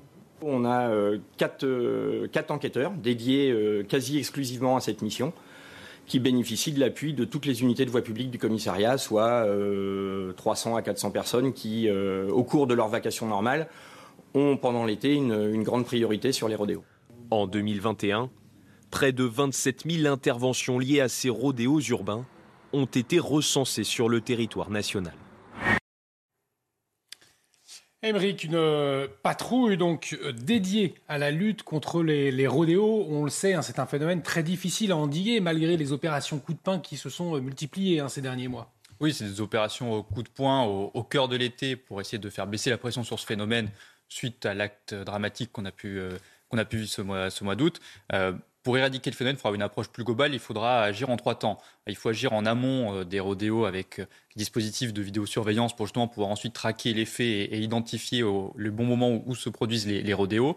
Et ensuite, il y a le moment de l'intervention où là, il y a une, réflexion sur la doctrine adoptée qu'il faut mener. Nous, on est plutôt favorable à permettre aux policiers d'impacter euh, ceux qui font des rodéos pour vraiment produire un choc psychologique et que ce soit beaucoup plus dissuasif pour le délinquant de, de ce, ce type d'acte. Ce qui nécessite à la fois de la formation et euh, un statut de protection judiciaire particulier pour les forces de l'ordre, et ensuite agir en aval sur la destruction euh, des, euh, des motos et une réponse judiciaire, pénale qui doit être ferme avec une effectivité des peines pour véritablement avoir un effet dissuasif complet et mettre fin à ce phénomène. Merci Émeric. Il y a un, autre phénomène qui s'amplifie, sont les agressions contre les pompiers. Une nouvelle a eu lieu samedi à Paris. Ils sont trois soldats du feu à avoir été pris à partie dans le 12e arrondissement, Marie. Les sapeurs-pompiers ont été appelés pour porter secours à un résident d'un foyer euh, de jeunes étrangers. À leur arrivée, ils ont été attaqués à coups de ciseaux et de fourchettes. Retour sur les faits avec Adrien Spiteri. C'est ici, dans ce foyer de jeunes résidents étrangers du 12e arrondissement de Paris, que trois pompiers ont été agressés ce samedi. Vers 23 heures, les soldats du feu viennent porter secours à un homme souffrant de blessures superficielles lorsqu'ils sont pris à partie par plusieurs individus armés d'extincteurs, de paires de ciseaux ou encore de fourchettes. Des violences devenues trop fréquentes selon ce sapeur-pompier. Aujourd'hui, les sapeurs-pompiers, malheureusement, sont la cible de ces agressions. L'année dernière, c'était près de 1486 agressions de sapeurs-pompiers de tout, de genre, que ce soit au niveau agression verbale, que ce soit aussi, surtout, des agressions physiques. Au premier trimestre 2022, 302 agressions ont été déclarées en France. Un chiffre, toutefois en baisse de 11% par rapport au premier trimestre 2021. À Paris, les assaillants ont pu prendre la fuite avant l'arrivée des policiers. Les pompiers, légèrement blessés, ont décidé de porter plainte contre leurs agresseurs. Et puis ce terrible drame dans l'agglomération lyonnaise. Un homme de 60 ans a été décapité par son fils à l'arme blanche avec un couteau de cuisine. Les faits se sont déroulés dans la nuit de samedi à dimanche dans la petite commune de Saint-Priest, Marie. L'assassin présumé de 25 ans est d'origine marocaine. Il a été interpellé, arrêté sur les lieux. D'après les premiers éléments de l'enquête, l'homme était en situation régulière sur le territoire. Il, connu, il est connu de la police pour des faits de droit commun, mais inconnu des renseignements territoriaux. Et on en vient à la situation liée aux incendies. Neuf départs de feu sur 10 sont d'origine humaine selon les dernières statistiques. Et nous allons partir ce matin justement à la rencontre de ceux qui traquent les pyromanes, les motards du peloton de gendarmerie Vigilance Forêt, ratissent jour et nuit les massifs forestiers de Gironde. Ils sont épaulés d'un hélicoptère qui leur permettent de signaler d'éventuelles fumées. Leur mission a pour but de soulager les pompiers déjà très sollicités. Ils en profitent également pour faire de la prévention auprès des promeneurs croisés sur leur route. Un sujet de Thibaut Marcheteau. Alors une mobilette bleue avec un individu ayant un pantalon avec un liseré jaune. En voiture, à moto et même en hélicoptère, ces gendarmes n'ont qu'une seule obsession, traquer le moindre individu suspect qui pourrait volontairement déclencher un incendie. Ce tout nouveau peloton de vigilance forêt a été dépêché sur demande de la préfecture de Gironde face aux nombreux départs de feu suspects dans le département. On a une recrudescence de phénomènes sériels d'incendie depuis 15 jours, où on dénombre environ 20 incendies donc suspects sur une zone très très restreinte sur, euh, sous l'axe sud et des épicentres au nord et au sud. Des incendies qui restent minimes, qui vont de 100 mètres carrés jusqu'à 30 hectares au plus gros, au plus fort qu'on a eu. Alors que l'accès au massif forestier est interdit à cause du grand risque d'incendie, ces cyclistes bravent cette interdiction et sont rappelés à l'ordre par la patrouille. si on est amené à vous revoir malheureusement euh, sur une des pistes, euh, on sera obligé de verbaliser. La prévention, c'est aussi l'une des missions confiées à ce peloton de vigilance forêt. C'est des missions de prévention dans un premier temps, de surveillance, de prévention, et puis euh, ensuite de dissuasion. D'après l'Office national des forêts, 9 incendies sur 10 sont d'origine humaine et 30% d'entre eux sont intentionnels. Au volet économique, euh, à présent, les professionnels du secteur de l'hôtellerie et de la restauration qui ont du mal à recruter en cause les horaires difficiles et les salaires pas assez élevés, en tout cas selon les serveurs. Depuis la fin des restrictions sanitaires, de plus en plus d'étrangers, de travailleurs étrangers arrivent en France. La France qui veut faire venir 2000 Tunisiens pour combler les postes vacants. Reportage de Loïc Tontat avec le récit d'Adrien Spiteri. À la terrasse ou dans les cuisines de ce restaurant parisien, les travailleurs saisonniers étrangers sont nombreux. En cause, une pénurie de main-d'œuvre pointée du doigt par le gérant. Euh, aujourd'hui, il y a 3 millions de chômeurs et on parle de faire venir les Tunisiens en France pour travailler, alors qu'il y a 3 millions de chômeurs sur le marché du travail. Cette année, 22 000 autorisations de travail saisonnier à des étrangers hors Union européenne ont été délivrées, contre 5 600 en 2019. Depuis la fin de la pandémie, les plus jeunes se détournent du secteur. Certains étudiants comme Mavi n'ont pas d'autre choix, mais n'imaginent pas de carrière dans la restauration. C'est, je pense, le salaire, les conditions, par exemple, serveur, au-dessus de nous, il y a un directeur, enfin, il y a un manager, après directeur. Ça veut dire dans ta tête, tu dis, bah, directeur, c'est mieux. Ce professionnel dénonce un changement d'attitude chez les jeunes postulants et une augmentation des exigences. Ils nous demandent toujours plus, plus, plus, mais ils vont en faire moins, moins, moins toujours. Donc euh, c'est assez paradoxal. La société d'aujourd'hui fait qu'ils n'ont plus le, concept du travail, ils pensent à gagner de l'argent, mais en faisant rien. Le secteur de l'hôtellerie-restauration s'est récemment tourné vers Tunis pour nouer un accord. Objectif organiser l'arrivée d'environ 2000 travailleurs étrangers en 2023. Émeric Guisset, 2000 Tunisiens pour venir remplacer euh, ces jeunes Français qui ne veulent pas travailler euh, dans les hôtels, dans les restaurants, parce que c'est mal payé, parce que c'est pas assez cher. Qu'est-ce que ça révèle selon vous? Ça révèle la crise qu'on connaît sur le marché du travail. C'est-à-dire que finalement, vous avez un phénomène qui peut être, paraître incohérent. C'est-à-dire que vous avez des emplois qui sont non fournis alors que vous avez à peu près plus de 7 millions de demandeurs d'emploi. Donc ça paraît assez, assez étonnant de ne pas être capable de flécher les demandeurs d'emploi vers, vers les emplois qui sont, qui sont vacants, mais c'est une réalité. Et ensuite, vous avez un manque d'attractivité de ces métiers en, en raison à la fois de la difficulté au quotidien d'exercer le métier de serveur et de la valorisation financière qui est, qui est, qui est accolée à, cette difficulté du, métier qui est, qui est croissante. Euh, et dans le même temps, vous avez d'un point de vue euh, des, des, professionnels, des, des propriétaires, une situation qui est compliquée financièrement parce que finalement ils ont connu le Covid avec une mm. baisse des revenus. Là ils ont, font face à une inflation assez forte, donc une augmentation des prix en termes de marchandises, avec finalement des Français qui n'ont pas forcément les moyens de venir sur les terrasses. Et donc pour eux le coût euh, du travail, ils n'ont pas envie d'augmenter les salaires. Et cette situation il faut, la régler parce qu'elle n'est pas, souhaitable. Elle n'est pas souhaitable à la fois pour les demandeurs d'emploi en France où finalement on pourrait trouver un, travail et une qualification euh, pour eux, et aussi pour les pays, d'origine des, migrants euh, économiques qu'on va faire venir où eux aussi ont besoin de leur jeunesse pour, se développer. Donc là, c'est une situation un peu inédite qu'on est en train de vivre, alors qu'on pourrait éventuellement trouver une solution plus, plus, plus de bon sens finalement. Merci euh, On va tout de suite prendre la direction de Valras Plage, c'est dans l'Hérault. Euh, on va vivre un, moment étonnant. Une tortue marine s'est installée là-bas en juillet sur la plage, donc pour pondre des dizaines d'œufs. L'éclosion est prévue euh, fin août. Il s'agit d'une tortue marine Cacuane careta careta, c'est comme ça qu'on l'appelle. Les œufs qui sont sur le site, eux, sont une espèce protégée. Jean-Luc Thomas, vous êtes sur place euh, ce matin, vous nous racontez hein, cette histoire euh, de, cette tortue qui a pondu et laissé ses œufs sur cette plage, et vous êtes notamment avec le coordinateur de l'association des orpailleurs, Jean-Luc. Exactement, puisque c'est cette association qui euh, s'occupe de gérer euh, le site.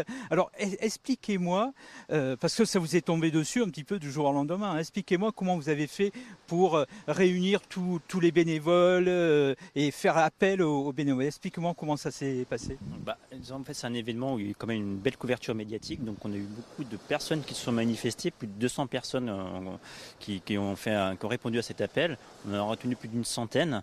Et du coup, on, a, on arrive tout un planning et on les contacte et, régulièrement. Donc on a des bénévoles qui viennent surveiller quasiment 24 heures sur 24 euh, ce site. C'est plus que quasiment, c'est réellement 24 heures sur 24. Mais j'imagine que ça demande une logistique euh, incroyable.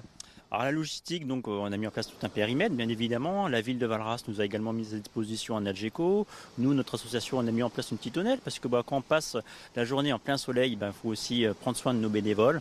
Donc c'est toute cette logistique hein, qui a été mise en œuvre depuis le début, euh, dans la nuit du 16 au 17 juillet. Mm. Et votre rôle, en fait, c'est de surtout surveiller, informer et tout à l'heure, par exemple, je, vous ai vu, vous étiez, euh, il y avait une dame qui est promenée avec son chien qui n'était pas tenu en laisse. Vous êtes vite allé la voir euh, pour lui expliquer, en fait.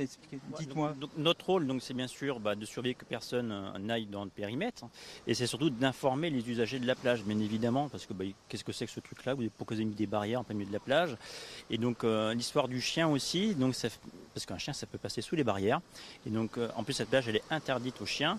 Donc, on leur explique, bah, votre chien, vous le tenez en laisse, surtout vous sortez de cette plage pour éviter euh, que ça nuise euh, au nid, tout simplement. Voilà. c'est essentiellement de, de l'information. Alors la logistique, c'est aussi, euh, bien, on, voit là, il y a une petite tablette. Expliquez-moi ce que vous faites aussi à l'intérieur précisément tous les jours, je viens prendre la température le matin. Donc, on va se mettre en surface, on va creuser un petit peu à, distance du nid.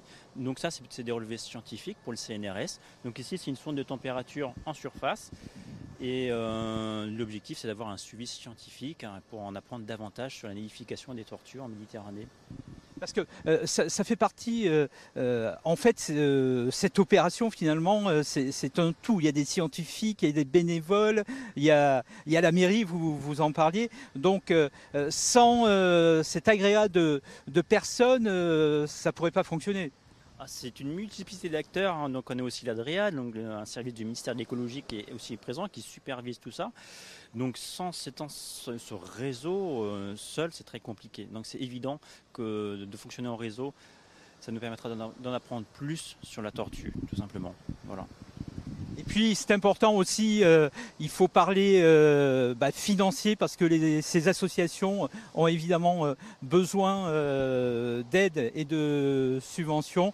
Dernière chose, normalement, l'éclosion des tortillons, ça devrait être fin août, début septembre. Merci beaucoup Jean-Luc. Jean-Luc Thomas avec Richard Bantegny derrière la caméra. Merci de nous avoir fait vivre, de nous avoir expliquer euh, euh, cette histoire de, cette tortue qui est venue donc pondre sur la plage de Valras Plage. Dans un instant, c'est la chronique santé de Brigitte Millot, mais tout de suite, le rappel des titres avec vous, Marie. En Gironde, après la pluie, c'est une accalmie générale sur le front des incendies. Les pompiers restent toutefois vigilants. Les soldats du feu ont enfin pu respirer dans cette région où le feu a dévoré quelques 7400 hectares de forêt depuis mardi. Les habitants, eux aussi, sont soulagés. Ils ont enfin pu rentrer chez eux. Il faut éviter les risques d'incendie en France. Certains feux d'artifice du 15 août sont annulés. Aujourd'hui, le ministre de l'Intérieur a demandé au préfet d'être vigilant face aux reprises d'incendie. Plusieurs préfectures ont déjà pris des arrêtés d'interdiction des feux d'artifice. C'est le cas notamment de la Gironde, de l'Aveyron ou encore de la Drôme. Aux États-Unis, un homme s'est tué hier après avoir foncé dans une barricade près du Congrès américain. Sa voiture a pris feu après l'impact. L'homme est sorti et a tiré plusieurs fois en l'air avec son arme sans faire de blessé. Il a retourné l'arme contre lui avant de se tuer. Les enquêteurs n'ont aucune information sur le motif de son geste. Tout l'été, on vous propose euh, les pastilles santé avec le docteur Brigitte Millot et ce matin, on se pose la question suivante. Pourquoi a-t-on la gueule de bois? Écoutez la réponse du docteur Mio. Et c'est la fin de cette matinale. Merci pour votre fidélité. Merci Marie Conan, merci Karine Durand, merci Émeric Guisset de nous avoir accompagnés euh, ce matin. L'actualité continue sur euh, CNews. Euh, dans un instant, l'heure des pros avec Elliott Deval. Excellente journée sur notre antenne.